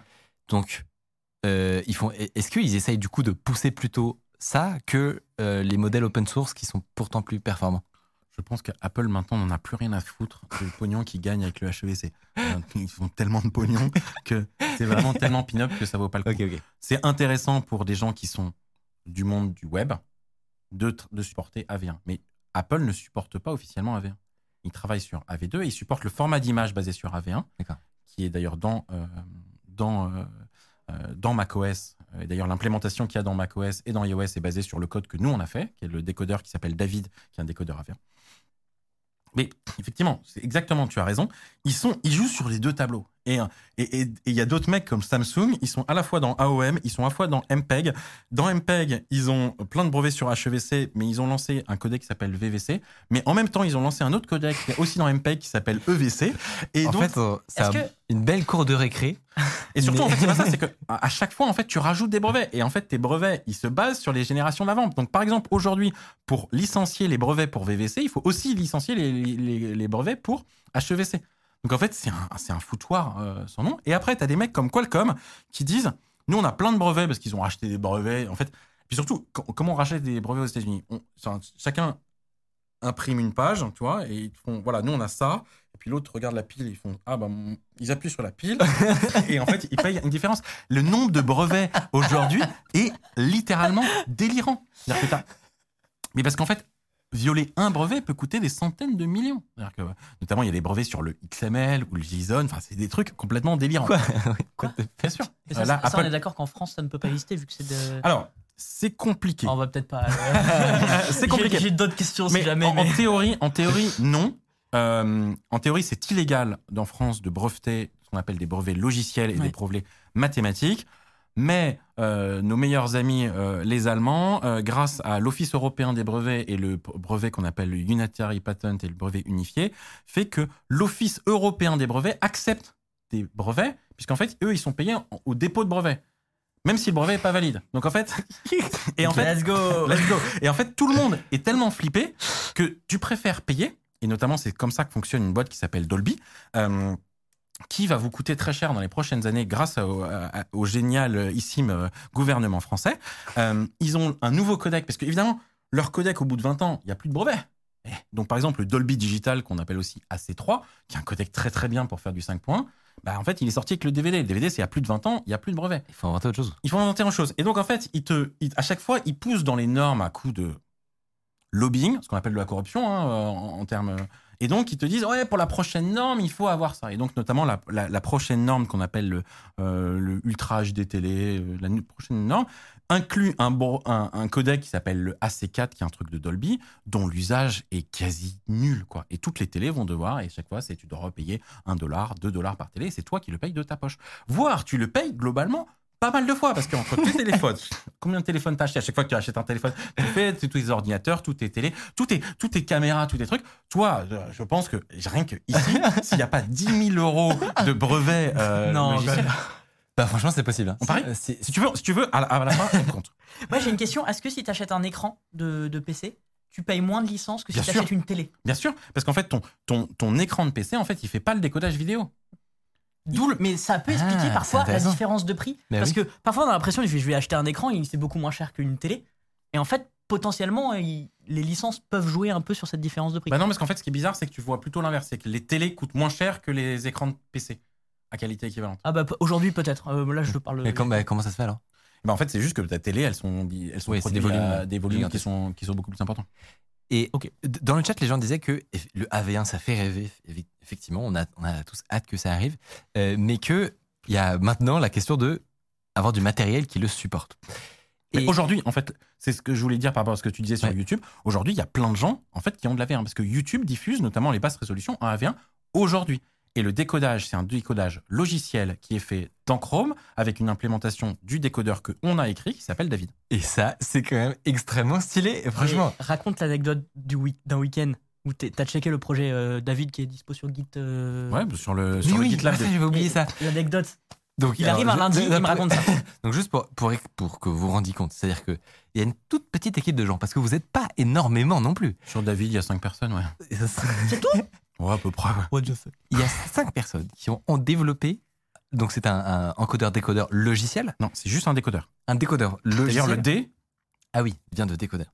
Euh, donc c'est un décodeur logiciel qui permet de, de, de faire ce, ce travail-là avant que des puces hardware euh, le fassent. Et donc c'est- hyper hyper utile pour la transition, pour la compatibilité, que tout le monde puisse accéder au contenu, etc. Qui est utilisé par Google et YouTube, c'est quand même incroyable. même avec par- Google et YouTube. C'est utilisé par Apple dans iOS, par Apple dans macOS. C'est utilisé dans Windows quand tu télécharges le AV1. C'est toutes les applis sur Android et sur iOS de YouTube, de Facebook, de Netflix. Euh, c'est utilisé évidemment dans Firefox et c'est utilisé évidemment dans VLC, MPV et tout ce qui dépend de FFmpeg. Mais surtout, ce projet est délirant parce que les gens s'en rendent pas compte. C'est 30 000 lignes de C. Donc finalement, 30 000 lignes de C, c'est pas mal, mais c'est pas incroyable. Mais c'est 210 000 lignes d'assembleur écrits à la main. C'est-à-dire que, Personne ne fait ça. hein. Personne ne fait ça. Juste dans David, il y a plus d'assembleurs que dans l'ensemble des codecs de FFmpeg. Parce que sur FFmpeg, en tout, il y a peut-être 80 000 lignes, 100 000 lignes de code. Là, il y en a Ah, j'ai 200 mal, 000 lignes de code. Je sais même j'ai pas mal au crâne, rien Je que suis même penser. pas sûr. Je suis même pas sûr qu'il y ait des projets non open source, parce que pour les projets open source, il n'y a pas de débat, qu'il y ait plus d'assembleurs écrits en, en 2023. hein. On n'est pas, on n'est pas euh, dans les années 70 où tu écrivais. C'est pas Roller euh, Coaster euh, Tycoon qui a Ouais. été écrit en assembleur. Où tu n'avais pas le choix. Là, c'est et c'est de l'assembleur et c'est de la- c'est des- c'est de l'assembleur où tu fais des macros d'assembleur. Enfin, c'est très moche. Dans le chat, on dit c'est du ma- masochisme à ce niveau-là. Mais t'as pas le choix. En fait, tu n'as pas le choix. C'est ça qu'il faut bien comprendre. C'est que là, euh, les gens, enfin, quand on écrit une fonction en assembleur, on fait fou- on fait x10 en, en rapidité. C'est pas on améliore de 20%. On fait x10. Donc par exemple, une implémentation en C et une implémentation en assembleur, juste du décodage, c'est du x10, x, x20, x30. Donc bah, en fait, le delta, il est la différence, c'est je peux jouer ou je peux pas jouer. Et surtout, sur ton téléphone, quand tu décodes en AV1 là-dessus, à chaque, chaque cycle compte parce que c'est ch- chaque cycle euh, bouffe ta batterie. Et, et en fait, c'est pas du masochisme. On n'a pas le choix. Et c'est qui les gens qui font ça? C'est des mecs de VLC, des mecs de Videolan, euh, parce que Videolan et VLC, c'est pas forcément la même chose, et des mecs de FFmpeg. Et c'est quel genre de profil? Il faut avoir un. un- Non. un- Écrire de l'assembleur, Ah, mais- écrire de l'assembleur, c'est hyper simple. C'est juste un peu chiant. C'est-à-dire que, franchement, je te fais une formation, je te- tu fais ça à plein temps. La première fonction, franchement, tu vas, ouais, tu vas peut-être mettre une semaine, et puis on va faire des reviews, on va t'expliquer ce qu'il faut faire, etc. Tu vas me dire, oh putain, c'est relou. La deuxième fonction, tu vas un peu moins galérer, peut-être 3-4 jours. Et au bout de la cinquième, t'en fais une toutes les heures. C'est toujours pareil. Il y a quelques fonctions à bien connaître en SSE, en AVX, en AVX2. Mais en fait, c'est toujours un peu pareil. Donc, c'est pas si compliqué. Il y a combien de gens sur Terre qui font du développement assembleur à ce niveau-là? Non mais. À ce niveau, je sais pas, parce que je pense que euh, notamment le mec qui euh, fait la version euh, SSE qui s'appelle Henrik Gramner, c'est ça doit être dans le top 10 mondial des, des, des mecs des mecs en assembleur Intel. Je me souviens avoir discuté avec des gens d'Intel qui ont dit ouais, on n'a pas réussi à faire un truc. Euh, la V1, notamment l'utilisation de l'AVX 512 pour la V1, ça ne sert à rien. Et sauf que bah, j'ai fait, mais en fait, Henrik, il y a réussi quoi. Donc, le mec, Intel qui se fait. le mec, voilà. Donc là, voilà, le mec qui écrit, euh, donc lui, il est, lui, il est, il est vraiment incroyable. Le mec qui écrit euh, l'assembleur pour téléphone portable, donc l'assembleur ARM Néon, il écrit euh, le code assembleur sur son téléphone Android pendant qu'il regarde ses enfants, pendant qu'il garde ses enfants. Ce mec s'appelle Martin Storcio. Ce mec est un dieu. Euh, c'est incroyable. Non, mais là, par contre. Voilà, bah, tu vois, nous, on est des gens normaux. Il y a des gens qui sont un peu meilleurs que nous. Faut accepter de pas être les gens les plus intelligents. Et alors justement, pour expliquer, toi, tu vas pouvoir chapeauter tout ça. Comment tu. En fait, c'est moi qui ai lancé le projet de David, par exemple. Je suis allé convaincre en fait l'Alliance pour Open Media de me donner un peu de pognon pour payer pour payer ces gens-là pour justement parce que ils m'ont dit ouais mais t'inquiète pas les décodeurs matériels ils vont arriver euh, l'année prochaine. Enfin ils Ouais, arrivent bien. ils sont arrivés en 2000. AV1 c'est utilisable à partir de 2022. Avant c'est quasi pas utilisable. Et comment, Surtout- tu, comment tu trouves du coup ces, ces aliens? Euh, alors, euh, ben, dans la communauté open source multimédia, il y a toujours eu quelques-uns de ces aliens. Euh, il y a des gens qui sont des aliens, les gens qui sont malheureusement plutôt proches du, des, marginaux. Et c'est un de mes, un de mes boulots, c'est de trouver de l'argent pour faire vivre cette communauté de gens un peu, un peu différents, mais qui sont vraiment les mecs qui font tenir Ils ont de l'or dans les doigts. et en fait, ce qui est intéressant quand même, c'est que parfois le décodeur soft, notamment pour des petites résolutions, consomme moins que le décodeur hard. D'accord. Parce qu'en fait, euh, ton, ton chip, en fait, pour allumer le décodeur ARM, en fait, tu vas allum- alimenter une certaine partie. euh, et en fait, bah, c'est pas forcément rentable. Et l'anecdote dont parlait Mathieu. Ah oui, je que- coupé en fait. Non, non, non, il n'y a aucun Ah non, souci. Au contraire.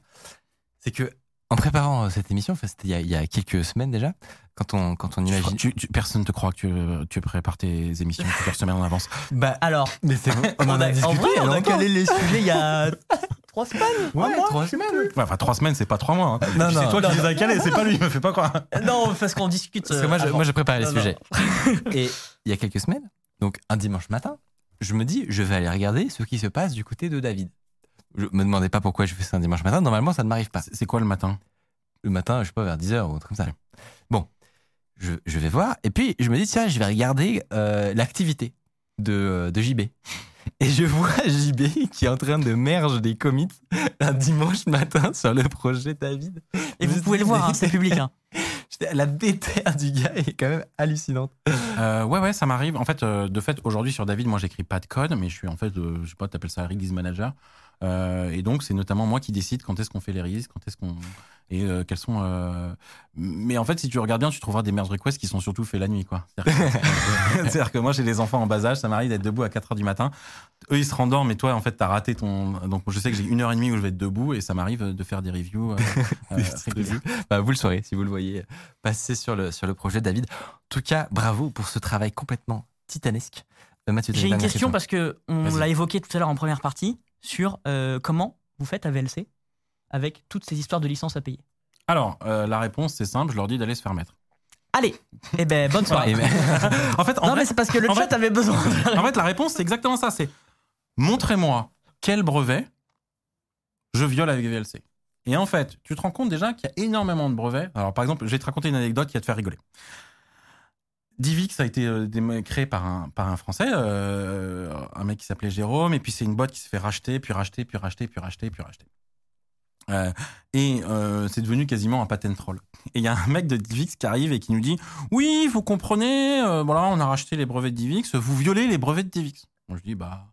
Et donc en général, dans ce cas-là, en fait, t'es censé flipper. Moi je dis Bah, montre-moi les brevets.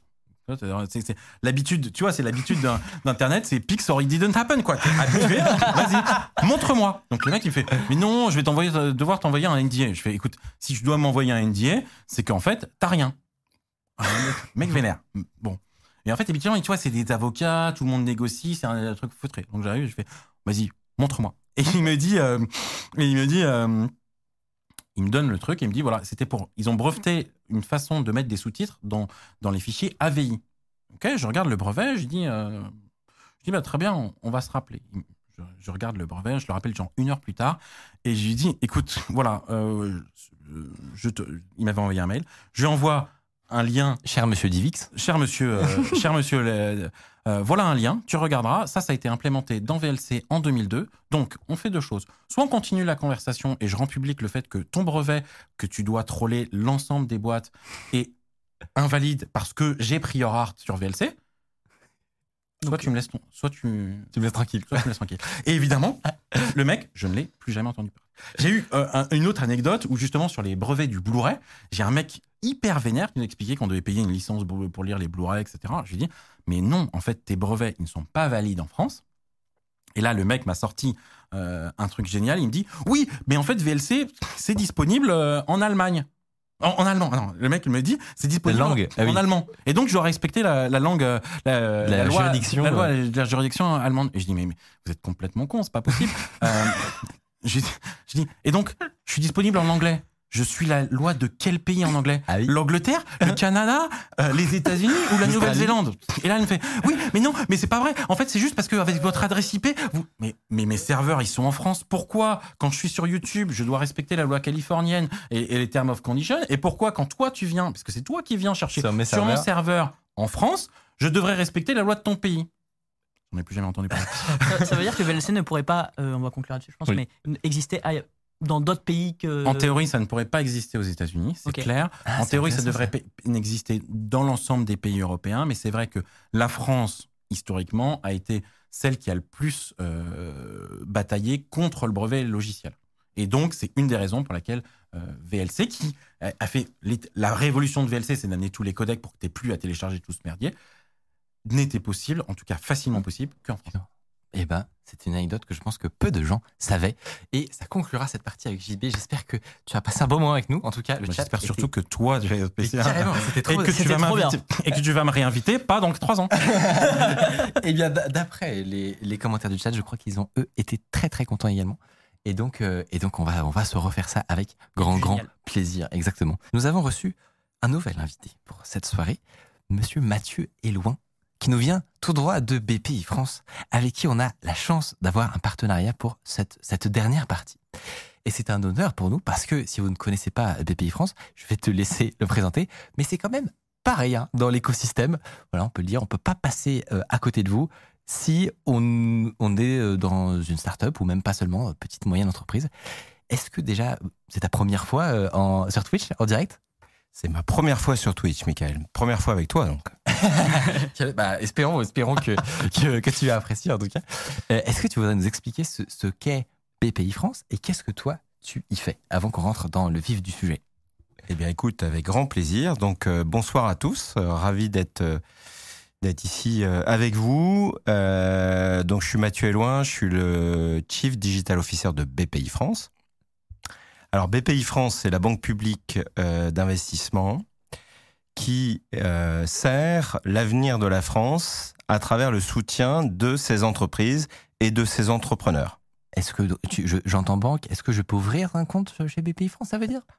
C'est une bonne question. Tu ne peux pas ouvrir de compte en banque. Donc rien à voir avec les, les banques euh, classiques, les banques de réseau.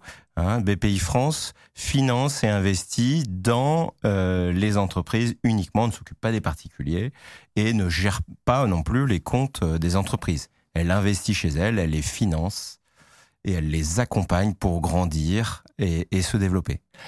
On va pouvoir parler ensemble de plein. euh, alors ça va changer pour ceux qui, qui étaient sur la partie d'avant. Je sais pas si t'es arrivé entre temps. Je suis arrivé T'as en t'as entendu une oreille Ouais. C'était bien technique. Voilà. là, on s'est mangé du codec vidéo. J'ai vu que vous avez parlé de codec AC3. et- ouais, ouais, c'était bien violent. Euh, Il y a un peu de tout dans cette émission, il y a un- tous les domaines. Exactement. On va, on va toujours avoir de la technique, ne, ne vous inquiétez pas. Euh, mais euh, sous un angle différent, sous un prisme différent qui va être notamment celui euh, de, de l'entrepreneuriat et de ce que vous vous dé- développez chez BPI France, puisque on ne le sait pas forcément, mais on a cette euh, image peut-être euh, monotone finalement de, de l'administration. Voilà, on, on fait, un, gros sac et on met tout dedans. Et en fait, il y a énormément de différences, de variétés suivant les, les services publics. Et, euh, et on, on va découvrir que BPI France, c'est un endroit spécial. Et moi, je sais, je connais des gens qui bossent chez BPI France. Oui, je connais des gens qui connais des gens. BPI France, Effectivement. les gens qui. et, je, effectivement, euh, et, et c'est assez honnêtement connu dans l'écosystème, alors pas forcément des gens comme, euh, comme vous et moi qui, euh, qui, qui ne, ne sont pas dans, dans cet écosystème-là, mais c'est assez connu que BPI France, c'est pas une boîte comme les autres. Et c'est un peu un ovni dans le paysage de, euh, de, de, de- entre guillemets, de l'administration. C'est un gros mot, mais et, et, et ça ressemble pas du tout, rien qu'en termes de, je sais pas, d'ambiance et de, et de ce qu'on y fait, euh, à un vieux dinosaure croulant, euh, difficile à, à mouvoir. Est-ce que tu as cette impression aussi en, en parlant de ce que toi tu fais? Bah, absolument, Michael. J'aime bien la comparaison euh, euh, qui, qui permet de, de, de camper effectivement un ancien monde. Bon, mais Pays France, ça n'a rien à voir avec une, une administration. Euh, déjà, moi, j'aurais jamais rejoint une administration en tant que telle, en, tant- en tant qu'ancien entrepreneur, euh, mais plutôt une entreprise dynamique qui est, qui est au service euh, finalement de l'innovation, des entrepreneurs, des créateurs d'entreprises euh, partout en France. Donc il y a cet ADN très très fort hein, aux côtés de, de tous ceux qui créent euh, des entreprises en France. Euh, après, dans nos, dans nos missions, effectivement, dans ce qu'on y fait, alors tu, tu me demandais ce que je faisais un peu euh, chez BPI France. Donc euh, moi, j'ai la, la belle mission de m'occuper de la transformation de BPI France en euh, donc c'est une banque et on essaie de la transformer en une fintech avec un réseau. Ça veut dire qu'on va y associer euh, le meilleur d'un réseau bancaire pour financer les entreprises. hein. on a 50 implantations en France. Et puis, euh, on va y associer des expertises financières et investissements très pointus et le meilleur de la tech. Hein, c'est ce qu'on va essayer de faire. C'est d'ailleurs pour ça que moi j'ai été euh, recruté il y a quelques années pour essayer de d'utiliser le levier de la technologie euh, pour créer le meilleur euh, du digital en ligne, pour créer des effets de levier et que justement il n'y a aucun process, que l'expérience des entrepreneurs avec BPI France devienne la plus fluide, la plus sympa, la plus efficace, qu'on fasse gagner du temps à tout le monde, y compris aux collaborateurs BPI France, pour euh, euh, aider les entrepreneurs, aider les partenaires avec qui avec qui on travaille. Et alors, justement, l'objectif, ça va être déjà de revenir sur toi, ton parcours, à toi personnellement, puisque comme vous allez le voir, tu ne viens pas de nulle part. Tu n'as pas, tu n'as pas fait 12, euh, 12, ser- 12 euh, services publics en tant que fonctionnaire avant. Pas du tout. Euh, et, parcours très intéressant. et, et un parcours très intéressant, vous allez voir. Et justement, on va pouvoir comprendre un peu mieux comment c'est possible. Comment c'est possible, cette histoire de, OK, en fait, de l'intérieur de l'État, il y a des trucs qui se passent, euh, qui, qui ne renvoient pas nécessairement les mêmes signaux que, d'habitude. Et, euh, et, certains projets en, particulier, je veux absolument qu'on puisse avoir un tout petit peu de temps pour, pour euh, parler de, certains projets très très précis, où vous n'allez pas vous dire ceci vient de ceci vient d'une administration. Ça va faire ça va faire bizarre, mais justement ça va être hyper intéressant. Reprenons depuis le début. Déjà, toi, comme tu le disais, tu es un ancien entrepreneur et en fait tu as commencé il y a tout de même un certain temps à un endroit que tout le monde connaît, un endroit un peu mythique dans le monde de l'entrepreneuriat, à savoir la Silicon Valley. Et moi, j'ai toujours euh, eu envie de pouvoir discuter avec des gens qui ont connu ça, qui ont connu le début, cet âge d'or, ce moment un peu mythique euh, dont on a fait tant de films et de, séries, et, que tu nous expliques un peu déjà comment toi tu es arrivé. Est-ce que tu as, as, toujours vécu aux États-Unis là-bas ou est-ce que tu t'y es rendu? Et, et, de, de, te remettre dans, la, dans les yeux de toi jeune qui arrive dans cet univers et à quoi ça ressemble, les garages. Les... Je, je, on, veut du, on veut des détails euh, improbables, on veut, on veut savoir c'était quoi l'expérience Silicon Valley dans les années 2000. Écoute, ouais, j'ai effectivement eu la chance de démarrer ma carrière, moi, dans une. Alors, c'était pas dans, j'étais pas entrepreneur. J'ai rejoint une très très belle société technologique de la Silicon Valley, qui était la pépite de la Silicon Valley dans les années 90. C'est une société qui s'appelait Silicon Graphics. D'accord? Euh, c'est la société qui faisait rêver euh, une grande partie des ingénieurs du monde, une grande partie des chercheurs du monde. Euh, tous les designers d'Hollywood voulaient travailler sur la technologie Silicon Graphics. Et, donc, euh, je suis arrivé, moi, petit français, euh, euh, donc de Paris, dans cet univers, parce que j'ai eu la chance d'être formé là-bas, dans un campus, donc sur Palo Alto. Par ailleurs, ce campus-là, aujourd'hui, c'est le campus, le headquarter de Google. Euh, passation hein, dans le les années disait, Le nom me disait quelque chose. Voilà. euh, Silicon Graphics avait construit le plus beau, euh, le, le, plus beau headquarter euh, de la Silicon Valley à, à Palo Alto. Et donc moi j'ai la chance d'être formé là-bas. Il était jaune, il était, il avait les couleurs de ses de ses machines. Donc il était indigo, il était vert, euh, il était bleu nuit. Euh, donc déjà, on arrive dans un univers comme ça dans les années 90, on se dit waouh, tout est possible. et après, vous croisez euh, dans les couloirs euh, bah, le meilleur de la tech et des gens qui sont en train euh, de bosser pour Hollywood, des gens qui sont en train de bosser pour la NASA, des gens qui sont en train d'inventer les voitures du futur, des gens qui sont en train de euh, construire les avions du futur. Des, voilà, il y a, y a, tous les ingénieurs du monde qui venaient dans cet univers pour faire l'acquisition, pour se former sur les matériels les, les, les, plus performants de la planète.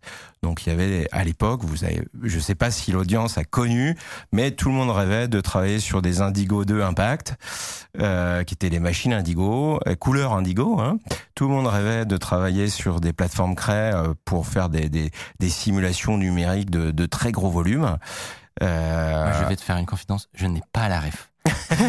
Je n'ai pas rêve, je suis trop jeune, mais est-ce que du coup tu veux, tu, veux, tu, peux m'expliquer euh, C'était quoi concrètement? C'était des, premiers euh, ordinateurs C'était les premiers ordinateurs professionnels pour faire euh, de la 3D. Hein, pour, euh, pour donc travailler sur des modèles en 3D.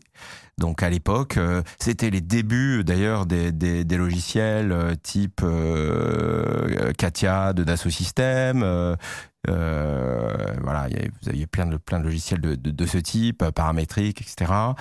Et, et, et, et, tu avais derrière des calculateurs qui sont ce qu'on appelle les supercalculateurs, qui avaient des multiples des, des, processeurs et qui étaient tellement puissants à l'époque qu'il fallait les refroidir avec de l'eau.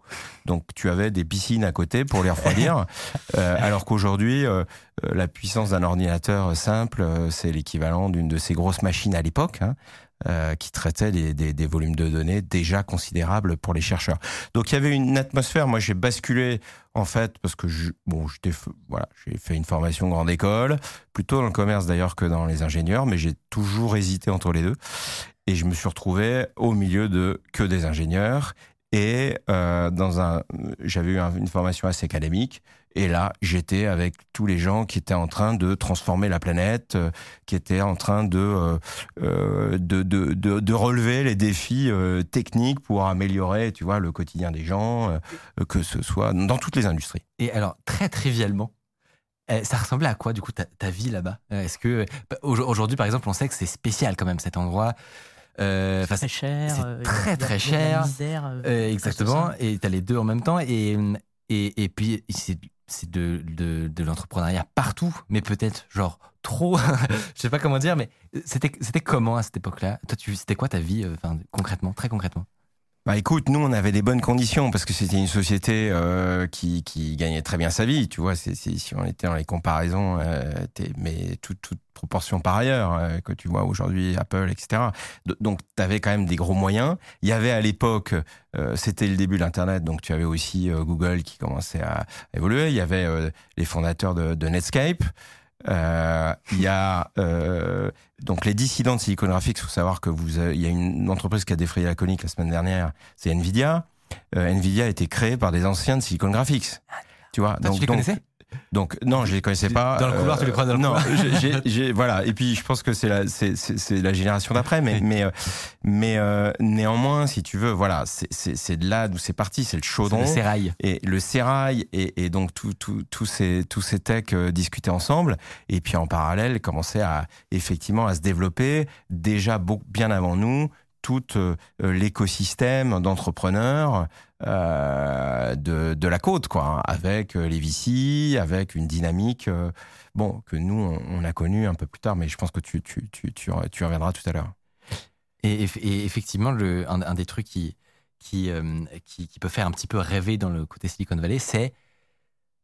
c'est T'as l'impression que tout marche. C'est-à-dire que tu as l'impression que tu arrives là-bas et, euh, et, et tu as déjà quasiment euh, gagné, entre, entre guillemets, le jeu de l'entrepreneuriat.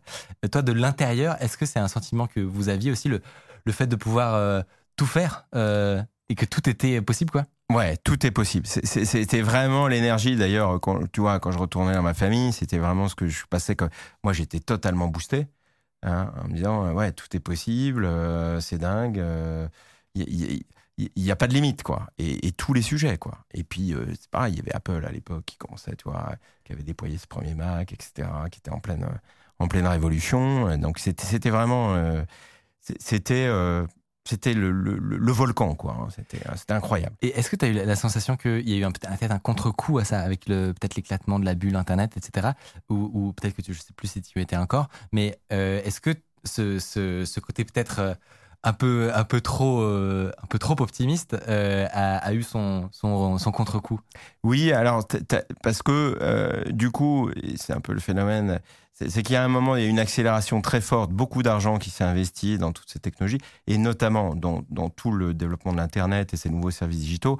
Et il y a un moment, si tu veux, n'importe qui qui pondait un portail ou un truc, ça y est, la boîte valait euh, 10, 100 millions. donc, donc on était rentré dans les excès totaux. Euh, et, c'est vrai que ça a craché. Euh, par contre, les fondamentaux pour ceux qui construisaient euh, justement les outils et les moyens de faire la transformation numérique, eux, ça a continué.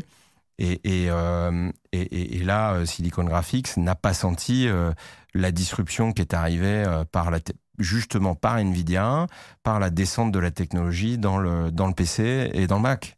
Et là, ça a été, ça a été terrible. et, eff- et effectivement, maintenant que tu dis, des ordinateurs dédiés à de la 3D, au- autant des, des cartes graphiques euh, Nvidia, ça ne, ça, ne, ça ne marche plus du coup. Parce que Ça marche plus. C'est c'est euh, ou ça coûte horriblement cher. C'est-à-dire faire du custom comme ça et, et derrière, comme tu as les couches logicielles pour permettre de développer euh, sur sur la partie euh, sur, sur du, du PC ou du Mac. Enfin, je veux dire, c'est- Mais maintenant, néanmoins, on va on va travailler quand même les développeurs et nos développeurs ont besoin de machines un peu plus puissantes néanmoins que celles qu'on utilise pour la bureautique. C'est sûr. Euh, et du coup, après toute cette période-là euh, dans la Silicon Valley, qu'est-ce que, qu'est-ce que toi t'as fait? Une fois que t'as, t'as, c'est bon, t'as, pris euh, t'as ton inspiration de, de, de jeunesse là-bas, qu'est-ce que, dans quoi, dans, dans quoi tu, tu t'es lancé Est-ce que t'es resté là-bas Écoute, alors déjà j'étais basé en France, donc j'allais très souvent là-bas, mais j'avais quand même j'étais basé en France et et, euh, et donc euh, bah écoute après moi ça m'a donné envie aussi de d'adopter cette philosophie et de me dire tout est possible et justement j'ai envie d'entreprendre. Donc là euh, bah, j'ai monté une première start-up au, au- démarrage, au lancement quasiment de l'iPhone, du premier iPhone. Euh, pour faire euh, le premier service euh, d'itinéraire de voyage sur mobile. pour t'aider en fait, te simplifier la vie. Parce que j'aimais bien le voyage, en plus j'ai voyagé beaucoup, et du coup, voilà, on permettait aux, utilisateurs de rassembler l'ensemble de leurs réservations en un seul point sur leur mobile, de retrouver leur ticket de réservation, de voiture, d'hôtel, etc. Ça s'appelait WePolo. Et donc on a lancé cette aventure en 2008, au moment, euh, euh, au moment d'ailleurs du, du crash de, euh, de Lehman Brothers, donc en pleine crise Crash Et- financier. et un plein crash financier. Et on a décidé, avec mes associés cofondateurs de l'époque, quand même, de se dire bah, c'est le bon moment pour créer une boîte. Justement, quand on est en crise. Et on y reviendra peut-être. Alors, alors que créer une start-up en 2008, ça n'est pas créer une start-up en, en Exactement. 2019, je vais prendre avant le Covid. Exactement. Mais, euh, Ce n'est pas l'activité la plus trend de. Pas du tout. J'avais aucun de mes camarades de promo euh, qui voulait monter une boîte. Enfin, très peu. Ils étaient très peu dans, le- dans le domaine. Ça, c'est intéressant parce que c'est vrai qu'on. on- Aujourd'hui, c'est J'aurais du mal l'inverse. à m'imaginer, mais exactement. Mais oui, Aujourd'hui, c'est totalement il y a l'inverse. quelque chose qui a changé en France. Et, et ben ça, c'est la, la question suivante que j'allais avoir. C'est que toi, tu as, connu, du coup, à la fois cette, euh, euh, le marché américain euh, au, cœur du réacteur, on va dire. Et puis ensuite, tu es euh, rentré en France. Qu'est-ce que tu as observé comme, distinction Et peut-être qui, que, tu trouves intéressant et quel est ton regard aujourd'hui en plus sur, sur, ce que tu as vu, puisque ça te donne un panel assez, assez large de, de, de la vision de l'entrepreneuriat, de comment on investit, etc. C'est- quoi pour toi les grosses différences? Alors, déjà, fondamentalement, il y a énormément d'argent aux États-Unis. Hein. Ah ouais, c'est important. Ça change des c'est- choses. ouais. c'est Il- C'est dit. Donc, euh, il y a une culture tech euh, très forte et il y a une culture de l'entrepreneuriat euh, très forte aussi. Et donc, de la prise de risque avec tout un écosystème et deux, trois, quatre générations d'entrepreneurs voilà, qui ont réinvesti dans d'autres entreprises technologiques. Donc, ce modèle vertueux, il met 40, 50 ans à se mettre en place. Donc, la Silicon Valley était, était la première euh, euh, grande, euh, était le premier grand écosystème hein, qui finalement a, a, déployé tout ça. Donc, donc effectivement, il y a, y a une avance historique de la Silicon Valley. De l'autre côté, en France, il y a une prise de conscience tout ça, et d'ailleurs des, des, pouvoirs publics, hein, des premiers investisseurs, et, donc euh, qui ont décidé à l'époque de commencer à euh, se dire euh, bon, il faut qu'on arrête de router l'épargne des Français ou l'assurance uniquement sur des placements dans l'immobilier, etc. Il faut qu'on commence à aider euh, au déploiement de sociétés technologiques, à financer de l'innovation, etc. Donc, euh, ça a été euh, des premières mesures fiscales, et puis ça a été bah, la- crise des pigeons en 2012, euh, ça a été le démarrage de la French Tech. va se dire, bon, bah, maintenant, il faut une bannière, il faut des ambassadeurs, parce qu'il y avait déjà quand même quelques bons il y avait déjà quelques super entrepreneurs, d'ailleurs j'en ai croisé quelques-uns, euh, des années 2000, qui avaient surfé sur la vague Internet, euh, qui avaient aussi très, très, très bien réussi, euh, des VC qui les avaient aidés. Donc il commençait à avoir un embryon d'écosystème en France aussi, parce que bah, on a toujours eu des bons ingénieurs, des bons tech, des bons développeurs quand même, même s'ils étaient minoritaires. Et donc toi qui, qui fais cette, cette première entreprise, tu arrives, quelques temps plus tard, on fait un petit, un petit saut dans le temps, tu arrives donc chez BPI France. Et alors là, quelqu'un de l'extérieur peut se dire, attends, attends, tu as un monsieur euh, qui a été formé dans la Silicon Valley, euh, qui fait son entrepreneuriat, son entrepreneuriat, qui monte ses startups, etc. Tu arrives dans une banque. Te dis, qu'est-ce qui t'est arrivé? Qu'est-ce qui s'est passé? Quelle mouche t'a piqué Non, mais c'est Ouais, c'est une vraie question. Absolument, absolument. Mais c'est une super question. Et, et en fait, euh, alors moi j'ai connu des disruptions dans, dans, dans plusieurs industries puisque comme j'avais monté mes boîtes, euh, voilà, dans le domaine euh, notamment dans le domaine dans le domaine du voyage, qui était le premier très percuté par le par l'internet. Hein. Euh, Ça a été monstrueux hum, l'impact du déploiement de l'internet sur toute la chaîne de valeur euh, du voyage. Bon, bah, quelques euh, années plus tard et après d'autres industries, hein, la distribution, etc. bah, finalement, la banque et la finance est devenu le sweet spot, vraiment le secteur technologique le plus intéressant ces dernières années pour euh, la transformation et l'évolution des modèles. Et donc, vous, et, et, et ça, il y a, il y a un exemple très concret, c'est que les plus gros volumes d'investissement jusqu'à encore l'année dernière, des trois dernières années, était sur la fintech. Donc en fait, Quand même. euh, et ça, ça c'est pas forcément. C'est un peu en sous-marin en fait. C'est ça que nous, on se dit. bon, et en oui. tant que consommateur, on le voit pas. ouais. Ben oui, on ne le voit pas. Alors vous, quelque part, vous avez vécu parce que parce que la banque et l'assurance sont des métiers historiquement de la data. Leur usine, c'est le système d'information. Et donc la, révolution digitale, donc euh, du mobile, du mobile banking, euh, euh, de l'internet, les banques en ligne, et, derrière des modèles, hein, tout ça a, énormément impacté positivement toute cette industrie et du coup fait des challenges super intéressants. Et donc moi j'ai découvert en fait ce, terrain de jeu parce que j'ai été amené euh, en parallèle des startups, j'a- j'avais une petite boîte de services de conseils parce que j'avais vu que les gros groupes avaient un peu de mal à, et notamment à travailler avec les petites entreprises. Donc j'étais déjà un grand partisan de, de l'innovation avec les, avec les startups.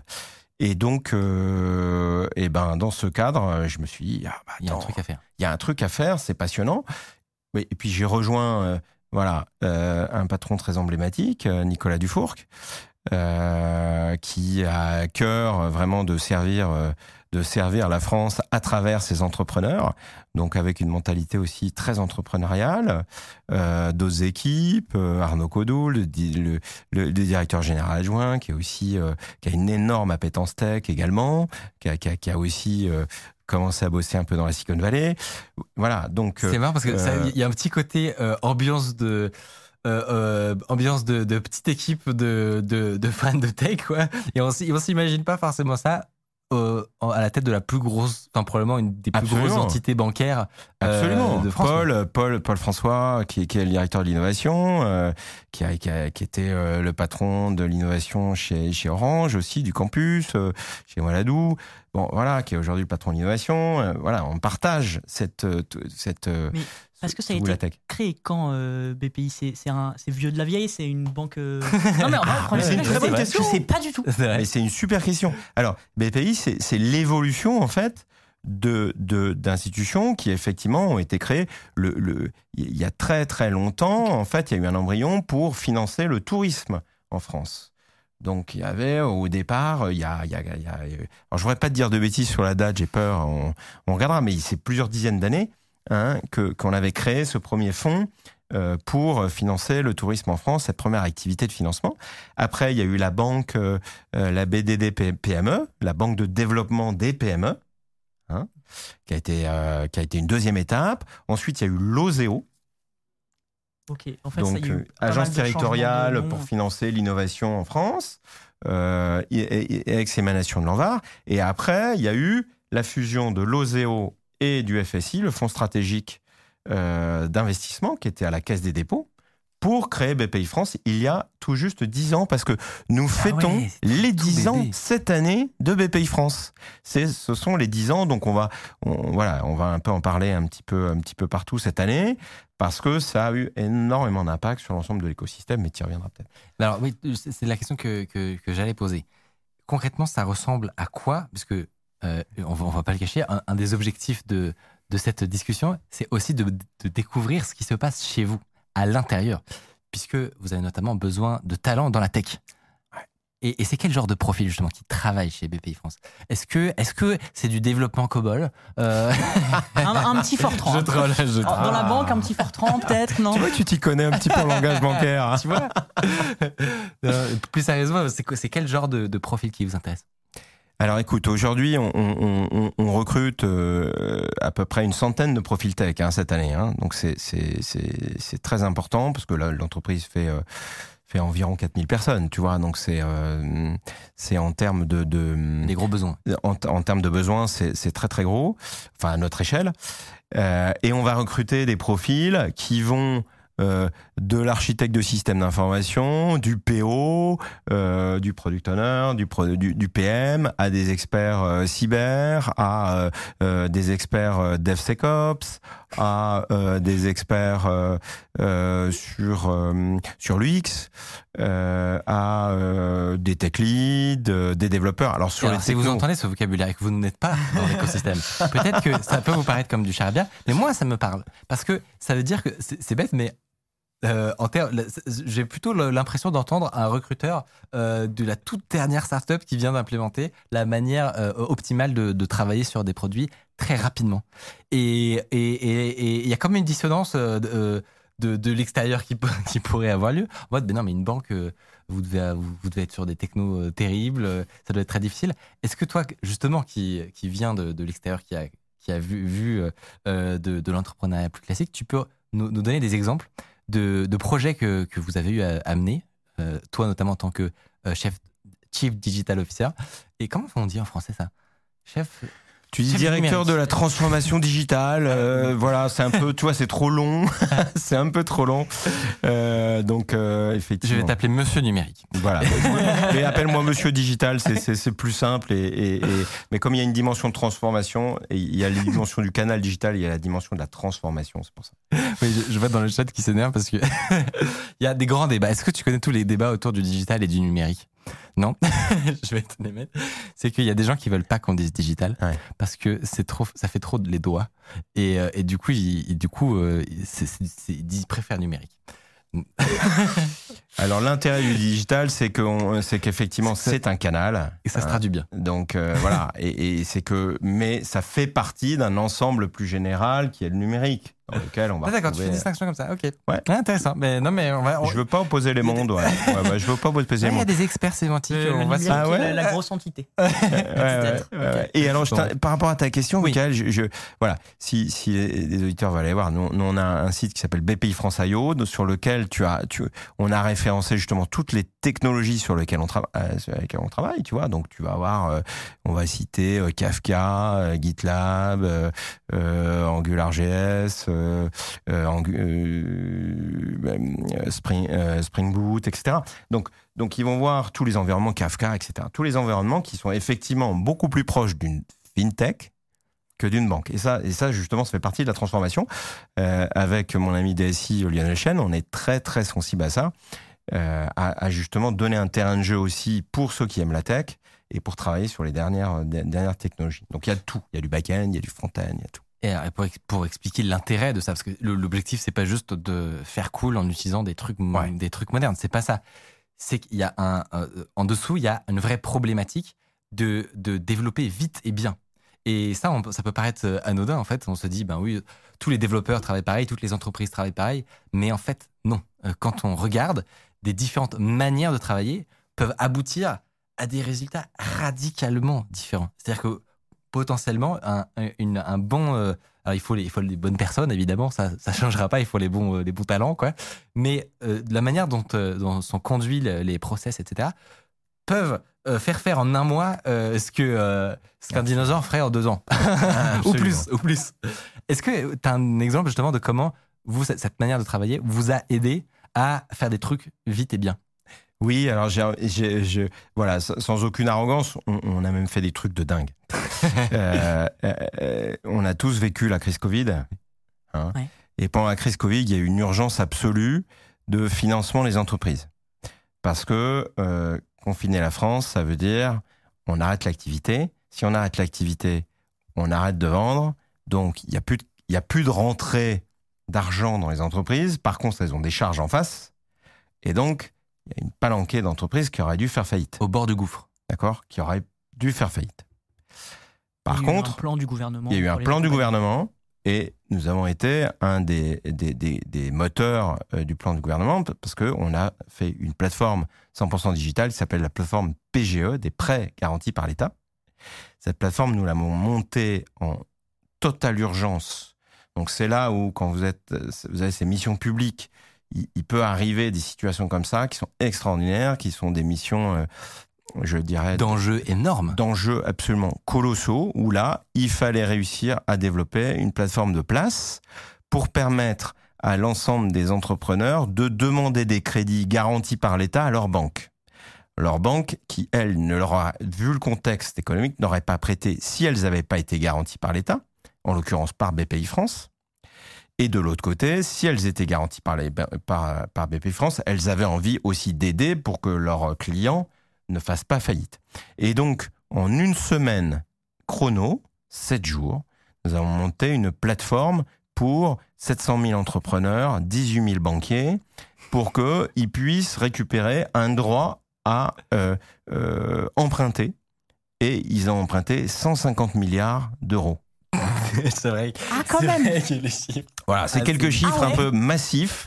Et tout ça, c'est de la tech. Tout ça, c'est grâce à la tech. Et derrière, il y a des devs, enfin, il y a des devs comme Il y a des vous devs. et moi, euh, Il y a- qui ont monté le truc en 7 jours. Voilà, des devs qui ont monté toute une infra, euh, toute toute l'infraclade qui allait bien parce qu'il fallait euh, parce que c'était des très gros volumes, toutes le- les, les couches de dev, toutes les couches du X, Ouais, Il a fallu- Il y, a- il y a du design. euh, Il y a du design. d'interface, du. absolument Ouais. du design pour les banquiers, du design pour les entrepreneurs. Il a fallu faire Parce valider ça en 7 jours. C'est pas une appli simple. C'est un toi. Euh, ça, si on, si on double front. Si tu décris le problème, Ouais. si tu dois mettre en, en connexion Ouais. énormément d'acteurs du secteur bancaire, j'imagine peut-être euh, faire en sorte qu'ils y aient tous accès, Ouais. se, se communiquer avec toutes les banques, etc. C'est- tout bête. bordel. Voilà. Vous êtes plugué sur toutes les banques Bah, les banques se sont pluguées toutes sur la plateforme. de, façon compatible. Ça, c'est le pire. Et il a fallu, il a fallu trouver, donc, euh, il a fallu définir très très vite à la fois les interfaces, euh, les parcours, les les euh, les règles. Non, mais très très vite, c'est genre une, une demi-journée, quoi, en gros. Ouais. Absolument. Et en fait, ça, c'est la meilleure de la tech, les meilleurs bonhommes, la meilleure équipe. Et derrière, la meilleure gouvernance possible, hyper agile, c'est-à-dire circuit, de- cir- euh, circuit de décision super rapide. Euh, accès au top. Donc, donc moi, j'avais accès à, Arnaud et Nicolas pour prendre les décisions très rapidement. euh, voilà. Et accès à, pareil, au COMEX des banques et à tout l'ensemble des banques le week-end avec Bruno Le Maire, etc., pour faire valider tout, tout le process, quoi. C'est vrai que c'est un terrain de jeu qui est quand même assez insane. Et, et voilà, et c'est vrai que là, on est très loin de l'administration, on est euh, dans la beauté de, de, de no- notre écosystème. de... Parce que qui d'autre Attends, à quel autre endroit ça aurait été possible? Parce que on peut, c'est impossible à déléguer, à déléguer complètement. Impossible à déléguer. Puis après, il y a des questions de confiance. Euh, après, il faut opérer. Nous, on était tiers de confiance pour les banques, donc il y avait quand même de l'autorité. On s'appuyait sur des socles. Métier, un métier de garantie euh, euh, bancaire, c'est un métier historique. Hein, L'ex-Sifaris, etc., de BPI France. On garantit les banques qui prêtent aux commerçants, aux artisans, aux PME, etc. Donc c'est super important. Et euh, justement, pour continuer un petit peu à, décrire le, le tableau de toi, ce, que, ce que tu observes au sein de BPI France, avec ton, ton rôle, du coup, de, de voir tout, tout, tout ce qui est développé. Est-ce que. Donc, là, tu nous parles de- du développement d'applications. Il Ouais. y, a- il y avait ça pendant le Covid. Il y, a- Ouais. il y en a d'autres aussi que, dont Ah ouais. on, on a parlé. Mais évidemment, il y en a plein. On va pas pouvoir. Mais il y en a une dont je veux te parler. Ah. Parce qu'elle vous concerne tous. Parce que, parce que nous, euh, ce que l'on souhaite chez BPI France, déjà, c'est que, comme toi, il y a plein d'entrepreneurs en France. Oui. Comme vous, peut-être. hein. Et plein d'entrepreneurs en France. Euh, et j'espère que dans l'audience, euh, y, il y en aura plein.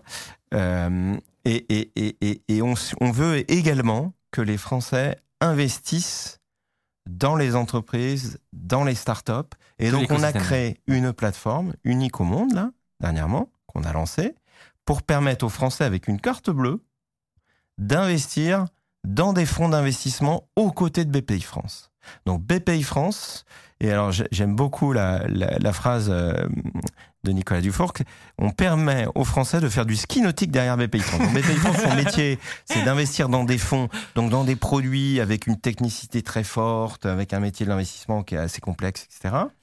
Et là, on permet aux Français, avec leur carte bleue, hein, à partir de 1000 euros, ce qui n'existait jamais. Avant, c'était, c'était, Le ticket d'entrée. c'était Ouais, réservé à des familles fortunées, Ouais. ce qu'on appelait les familles office, euh, à des gens qui pouvaient mettre 500, 500 000, 100 000, etc. Maintenant, un Français euh, voilà, qui a réussi à économiser 1000 euros, bah, plutôt que de le mettre euh, euh, sur un PEL, eh ben, il peut décider d'investir à un moment. Évidemment, c'est un horizon un petit peu long, hein, mais aux côtés de dans, dans, des, dans des fonds d'investissement. Donc peut-être que vous avez vu passer une start-up française, que vous avez, déjà vous avez peut-être envie de la soutenir, et puis vous croyez euh, en, Absolument. en- à son succès. Et ben, euh, et en plus il y a, la- il y a le, le côté un peu déstressant, ou qui n'enlève pas le risque qu'il y a dans tout investissement. oui, évidemment, il faut le Mais que- mentionner. mais que vous, vous vous êtes passé devant, et donc vous, enfin, C'est aux côtés de BPI France. Donc, c'est BPI France qui vous aide. Voilà. Et, ça, qui- et vous, vous avez toute cette étape de euh, checker de tous les comptes. Exactement. voir euh, les risques de, de, de l'activité. On, on est un, on est un tiers de confiance. Et donc, la plateforme s'appelle je- je- Ouais. BPI France Entreprise Avenir. Très bien. Elle est ouverte. Euh, par contre, euh, voilà, c'est effectivement des montants. euh, euh, on a une allocation euh, d'à peu près euh, 100 millions pour les Français. Et, et voilà, quand Pas tous en même temps. pas tous en même temps. Ah oui, c'est limité, d'accord. Voilà, c'est li- ah oui, c'est limité parce que c'est quand même c'est très normal. derrière. Non, mais- Derrière, c'est très compliqué euh, sur la partie digitale et puis après sur la partie métier, hein, évidemment, parce que c'est une prouesse que d'avoir intégré ce truc-là et de l'avoir rendu euh, démocratique en ligne euh, pour, pour les Français. Et c'est pour investir dans quel type d'entreprise? Eh ben, tu investis massivement là. euh, c'est les parts de fonds qui sont plutôt liées à, à, euh, euh, donc des startups, Des fonds qui investissent dans des startups, des fonds qui investissent dans euh, dans des PME innovantes, etc. C'est très bien décrit sur le site, en fait, parce que du coup, vous avez toutes les informations, évidemment, pour euh, pour répondre à, précisément un petit peu sur ce sur qu'est-ce qui qu'est-ce qu'il y a derrière. Ques- euh, question bête, je- sans transition. Est-ce que, parce que nous, je- euh, tu sais, on, on aime beaucoup parler hein, de, de ce qui est tout neuf et de ce qui sort en ce moment, etc. Et ma question, c'est est-ce que euh, chez, chez toi, ce que, chez BPI, euh, tu, tu, as, euh, tu as observé euh, une, une envie de, de pouvoir utiliser des assistants virtuels, des, tous les chats GPT et compagnie. Est-ce que BPI travaille à ça également? Parce que c'est évident qu'il y a il y a des trucs à faire, quoi. Euh, comment te- c'est quoi ta, ta, ta perspective? Parce que nous, on en parle beaucoup en mode outsider. D'ailleurs, les gens en marre qu'on en parle. Pas sûr. pas sûr, non, pas sûr. Nous, on en parle en mode comme les. Enfin voilà, on est, on est euh, les gens dans le garage qui bidouillons avec le truc qui, euh, qui arrivera que dans longtemps euh, dans, dans on le. s'en sert la- pas en dans production. la- dire. Nous, on s'amuse avec. Oh, quand Mm, même. mm, Pff, moi, je suis moyen d'accord. Je- Franchement, à partir du moment où, où on l'utilise tous les jours pour développer plus vite, euh, Oui, oui, pour écrire mieux, Non, mais ce etc. que je veux dire, c'est que ce qu'on montre dans l'émission, souvent, c'est un prototype euh, Ah oui, pour expliquer quelque chose. chose de. Ça, non, mais ça, moi, je parlais de ça. Je on parlais de ce qu'on montre publiquement. Moi, du coup, la question que j'ai, c'est toi qui as un prisme hyper intéressant sur bah, une, grosse entité comme ça, euh, comme BPI. euh, c'est quoi ton, quoi ton avis là-dessus? Alors, mon avis, et, euh, voilà, depuis euh, 25 ans que, que je bosse à peu près, euh, c'est potentiellement une des plus grosses disruptions des chaînes euh, et, de la façon dont on va travailler euh, dans les années à venir. De, ta position dans une grosse boîte. C'est ça qui est de, intéressant. de ma position, et puis de, même de ma position euh, en tant qu'observateur de Ouais. la tech depuis euh, 25 ans. Alors, non pas que euh, ça fait des années qu'il y a, euh, voilà, hein, euh, qu'il y a des chercheurs qui développent, euh, euh, que les codes existent, etc. Bon, néanmoins, maintenant, on atteint une maturité et surtout une mise sur le marché euh, d'outils et de solutions qui permettent justement un usage euh, immédiat, très puissant. Et c'est ça le, le, c'est ça la grosse disruption là actuellement, c'est que euh, bah oui, je peux tout aller jouer à ChatGPT et puis euh, euh, elle peut me sortir euh, des questions d'experts incroyables quoi. Hein. Elle peut gagner- ré- réussir à l'épreuve la plus du difficile barreau, etc. des- des- Ouais. du barreau. Donc donc donc ça c'est très important. Donc nous on a deux choses. C'est un évidemment, moi avec ma casquette de, Chief Digital Officer, c'est comment la transformation de BPI France s'opère en utilisant ce levier technologique.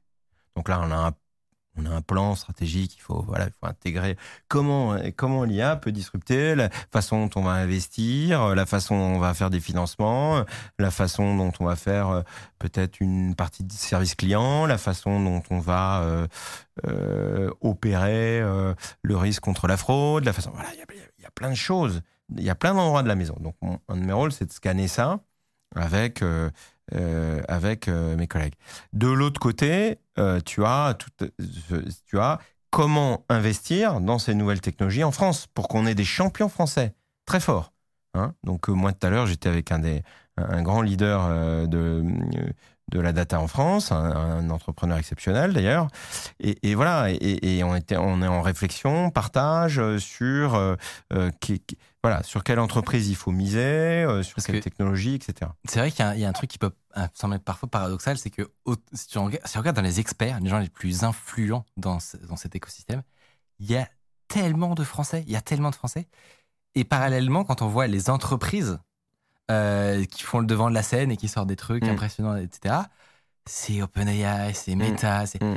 On entend tous les noms, Ouais. mais c'est vrai qu'il y a cette frustration chez nous qu'on n'a pas forcément de... Enfin, on n'a pas de, de, de, de challenger, quoi. Qu'est-ce que, comment- à quoi t'identifies ça? Alors, bon, déjà, les challengers, ils sont en train de se former là. mais, ils, mais ils sont un peu invisibles du Ils grand public. un peu moins, ils ouais. sont un peu invisibles du grand public. Par contre, il y a quelques très très bonnes équipes qui sont en train de se monter. Euh, alors, il y, a des, il y a des équipes montées par des Français qui malheureusement, euh, bon, pour des raisons efficaces, sont, sont, sont- sont implantées aux États-Unis. Mais il y en a d'autres là, euh, voilà, qui devraient être extrêmement intéressantes. Il y aura sûrement des annonces dans les prochaines semaines. Nous, on travaille avec le gouvernement. Il y a un, il y a un plan IA qui va être annoncé, donc euh, euh, sans doute. euh, et je crois que, enfin voilà, je pourrais pas délivrer. De, Est-ce que cette information est publique Est-ce que cette information est publique? Mais, mais en, en tout cas, une volonté euh, évidemment des autorités, des autorités publiques, euh, du gouvernement, de BPI France, de faire en sorte qu'on ait le meilleur écosystème de tech aussi autour de l'IA. Et là, la bonne nouvelle, hein, c'est que, euh, et ça, euh, c'est ce qui, c'est ce qui a permis d'ailleurs euh, la, naissance et l'explosion de l'écosystème euh, tech français, c'est que on a des super ingénieurs, on a des super devs et qui sont très réputés dans le monde, y compris la Silicon Valley développe développe à Paris en- ou en province, à des centres R&D. voilà, donc ça c'est quand même un asset très très fort. Et donc là-dessus, on a des universités qui ont toujours formé des, des, des gars très très pointus sur, sur l'IA. Bah, il suffit de voir les, les, les, plus, les papiers les plus cités Ouais. et, et vous allez voir beaucoup, beaucoup de noms français. Euh, j'ai on, a un, on a un chat qui est un taquin. Pourquoi qu'est-ce qu'ils ont dit Il y a quelqu'un qui a posé une question, je me permets de la transmettre, c'est est-ce qu'on s'engage à dire un certain nombre de fois le mot disruption si on va chez BPI France? Et c'est parce que vous n'êtes pas habitué à, à- Nous, on a des développeurs barbus qui font du back-end. Et c'est vrai que c'est vrai que c'est vrai que l'écosystème d'entrepreneuriat a son vocabulaire qu'il faut connaître. C'est c'est vrai, mais par contre, j'ai- j'aime bien la question parce que parce qu'en même temps, ça permet de, de, de requalifier aussi le barycentre de BPI France. BPI France, c'est pas on, finalement le financement des startups, c'est une petite activité de BPI France. Mhm. Hein. C'est une petite proportion. Chaque année, on va investir euh, et, et financer à peu près 4 milliards et demi sur l'écosystème d'innovation et euh, les startups. Par contre, on va financer et injecter 67 milliards au total dans l'économie française. Et ça, c'est sur les créateurs d'entreprises, les artisans et les commerçants. D'ailleurs, euh, on l'a pas cité, mais euh, euh, on a développé une plateforme aussi navré, remarquable, mais qui s'appelle Flash, BPI France Flash. C'est pour financer les commerçants et les artisans. C'est 100% digital. Euh, ça, ça leur simplifie la vie pour, euh, pour, pour pouvoir financer euh, Et ça ne concerne pas le, un microcosme Et parisien entrepreneur. Voilà, c'est pas pour Station F, c'est pas pour les start-upers parisiens, c'est pour euh, euh, tous les commerçants et les artisans dans les territoires, en France, et on est très fiers de ça, et on, on en aide des dizaines de milliers. Donc euh, voilà, tu as toutes les PME, les PME industrielles, euh, pareil des territoires, les ETI, etc. Voilà. Donc effectivement, il n'y a pas que la disruption, pas du tout. Et nous, on est, oui, la direction de l'innovation, elle, elle va financer la disruption et les entreprises innovantes, etc. Mais effectivement, et donc la question est très pertinente. euh, 80% du reste des tissus d'entreprise, on va financer bah, des sociétés Des euh, boulangers, des- qui font des boulons euh, pour euh, pour les avions, qui vont faire du, du du textile, qui vont faire de l'énergie, de l'énergie verte, etc. pas de boulanger pour l'instant. Voilà. et, et, et, et, BPI France Flash finance des boulangeries, bien sûr. Ah. Ah, non, non, mais tu Ah, mais tu as- C'est bon, là. Et voilà, c'est super important. Et, et, et ça, parfois, effectivement, vu du. Voilà, on est très très loin du, du tropisme start-up, euh, Paris, etc. Pas du tout, pas du tout. Non, mais c'est vrai que c'est intéressant. Et, et c'est, pas ce que forcément de l'extérieur on voit le plus. Quand on baigne un peu dedans, on est en mode, on, on voit les. On voit le- le- la French Tech au CES. euh. mais d'ailleurs, je, je, suis- je serais curieux d'avoir ton, ton prisme là-dessus, euh, sur un petit peu une analyse rétro- rétrospective. Comme tu le dis, on a, on a assisté à une ébullition un peu de l'écosystème français, etc. Ouais. Comme euh, on, le dit chaque année, par exemple, on regarde au CES, il y a une quantité de startups phénoménale. Euh, moi, j'y suis. quantité de levée de fonds Enfin, exactement. Ouais. Il y a quelques mois encore, phénoménal. Bon, qui se calme. Là, alors là, il y a calme. eu un petit, petit Ouais. souci là. à ce moment. Euh, mais moi, c'est un des trucs qui m'a frappé le plus quand je, quand je suis allé au CES, et d'ailleurs j'y vais moins, j'avoue, euh, c'est que j'avais l'impression de voir un peu tout le temps des mêmes startups qui revenaient euh, année après année et qui, sur, qui vivotent, etc. Mais euh, qui font parfois des trucs utiles, parfois des trucs parfois moins. Et, et comme un- une sorte de, de plafond où, euh, où, où on n'arrive pas à, passer un certain cap de, certain cap de, de, taille d'entreprise et donc bah, ce qui limite nécessairement l'impact euh, possible. Quoi. Alors évidemment, c'est la question que tout le monde se pose, donc je me doute que tu n'as pas la réponse euh, et un plan à, nous fournir, mais euh, ça vient, ça vient d'où tu penses ce, ce- ce- cette marche euh, trop dure à, à franchir pour, pour beaucoup de boîtes? Alors déjà, moi, je suis hyper confiant, mais mais mais comme je l'évoquais tout à l'heure, euh, la construction d'un écosystème, tu vois, qui qui qui devient euh, très fort et, et, très gros, dans lequel euh, circulent effectivement des montants d'investissement très importants, c'est 40 ans. Donc donc de toute façon, on est sur on est sur la dynamique là. On l'a démarré, allez, on va dire démarrage de la French Tech, c'est 2010, voilà. Donc donc tout ça, il faut le voir sur un temps long. Ensuite, donc nous aujourd'hui, il nous manque effectivement quelques leviers encore pour aller plus loin. Donc il manque des très gros fonds, ce qu'on appelle les très gros fonds late stage. Donc vraiment pour financer des gros tours à Ouais. 200, 300, 400 millions, 500 millions, dont, dont, dont, euh, qui existe plus aux États-Unis qui existe un peu plus aux États-Unis, qui commence à arriver en Europe et en France. D'accord? Euh, Donc ça, c'est c'est c'est, euh, c'est intéressant, mais pour l'instant, c'est voilà, c'est pas, pas super visible, c'est encore... Voilà. Ouais. Euh, ensuite, il faut... euh, Il y a euh, la- les sorties en bourse, hein, les IPO, les IPO parce, que, parce que finalement, ça a été aussi un, un formidable levier pour permettre aux entrepreneurs aux États-Unis, euh, via le Nasdaq, euh, de euh, euh, euh, quelque part euh, euh, bah, de financer une la croissance de l'entreprise, de pouvoir acheter d'autres boîtes, euh, aux entrepreneurs de gagner de l'argent et de pouvoir réinvestir dans d'autres boîtes, etc. Donc il y a tout un phénomène vertueux. Aujourd'hui, euh, aller jusqu'à au listing sur sur Euronext, voilà, c'est- quand même un parcours. euh, Il y en a pas beaucoup. Euh, tu vois, c'est pas très commun, etc. Et à un moment, on doit y arriver. Il n'y a, pas de raison. On, on doit réussir. On doit réussir ce truc. Mais du coup, ça veut dire qu'il faut qu'il y ait un marché Euronext qui soit dynamique sur la tech. Voilà, aujourd'hui, euh, tu as les boîtes de côté, tu as, Dassault Systèmes, euh, euh, voilà, je- je- et puis, puis, puis quelques-unes, mais, mais, mais c'est pas. c'est Pas pas assez. encore florissant. oui. C'est pas encore florissant, il n'y a pas assez d'acteurs pour animer tout ça, etc. Donc, donc ça, c'est c'est- c'est le levier qu'on doit, qu'on doit aller chercher. Et puis, euh, mais je pense que la, la French Tech, elle a elle a l'avantage de, de, de f- elle a l'avantage de créer une vraie dynamique internationale qui a permis d'attirer la lumière, hein, etc.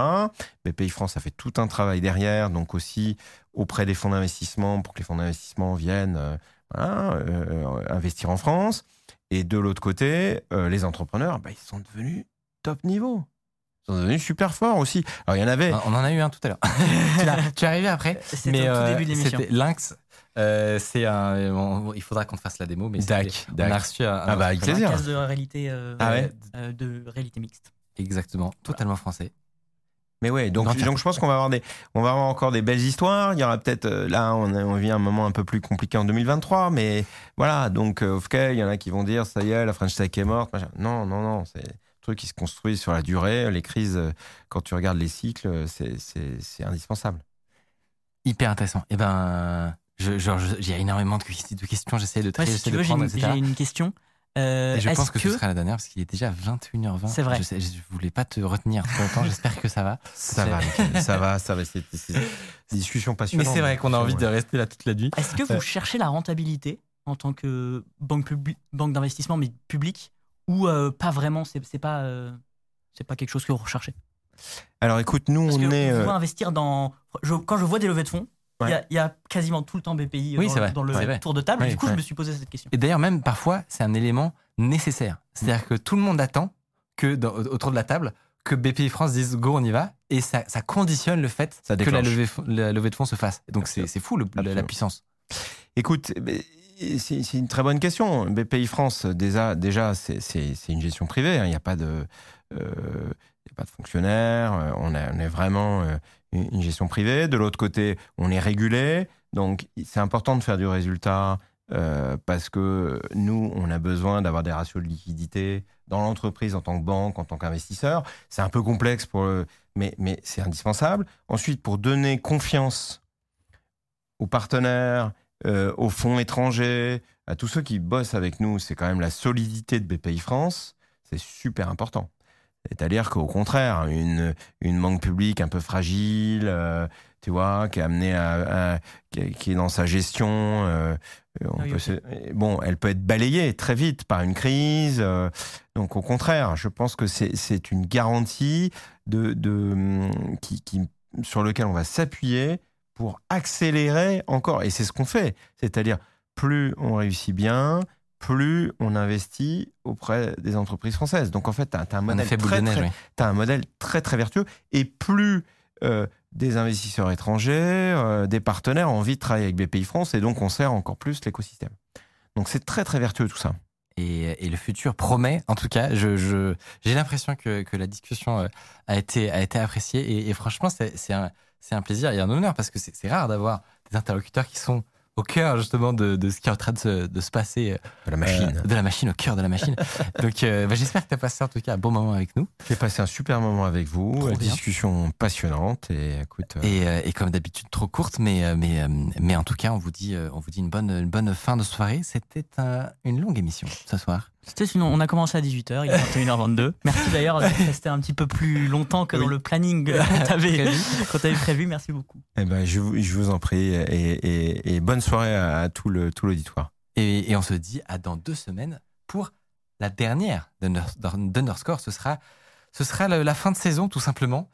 Et, Complètement. euh, mais ne vous inquiétez pas, ne vous inquiétez pas, on vous, re- on vous retrouvera bientôt, bientôt plus tard. Mais effectivement, dans deux semaines à 19h, on revient à 19h, évidemment. Euh, et, euh, et puis d'ici là, euh, prenez soin de vous et à la prochaine. Bonne soirée.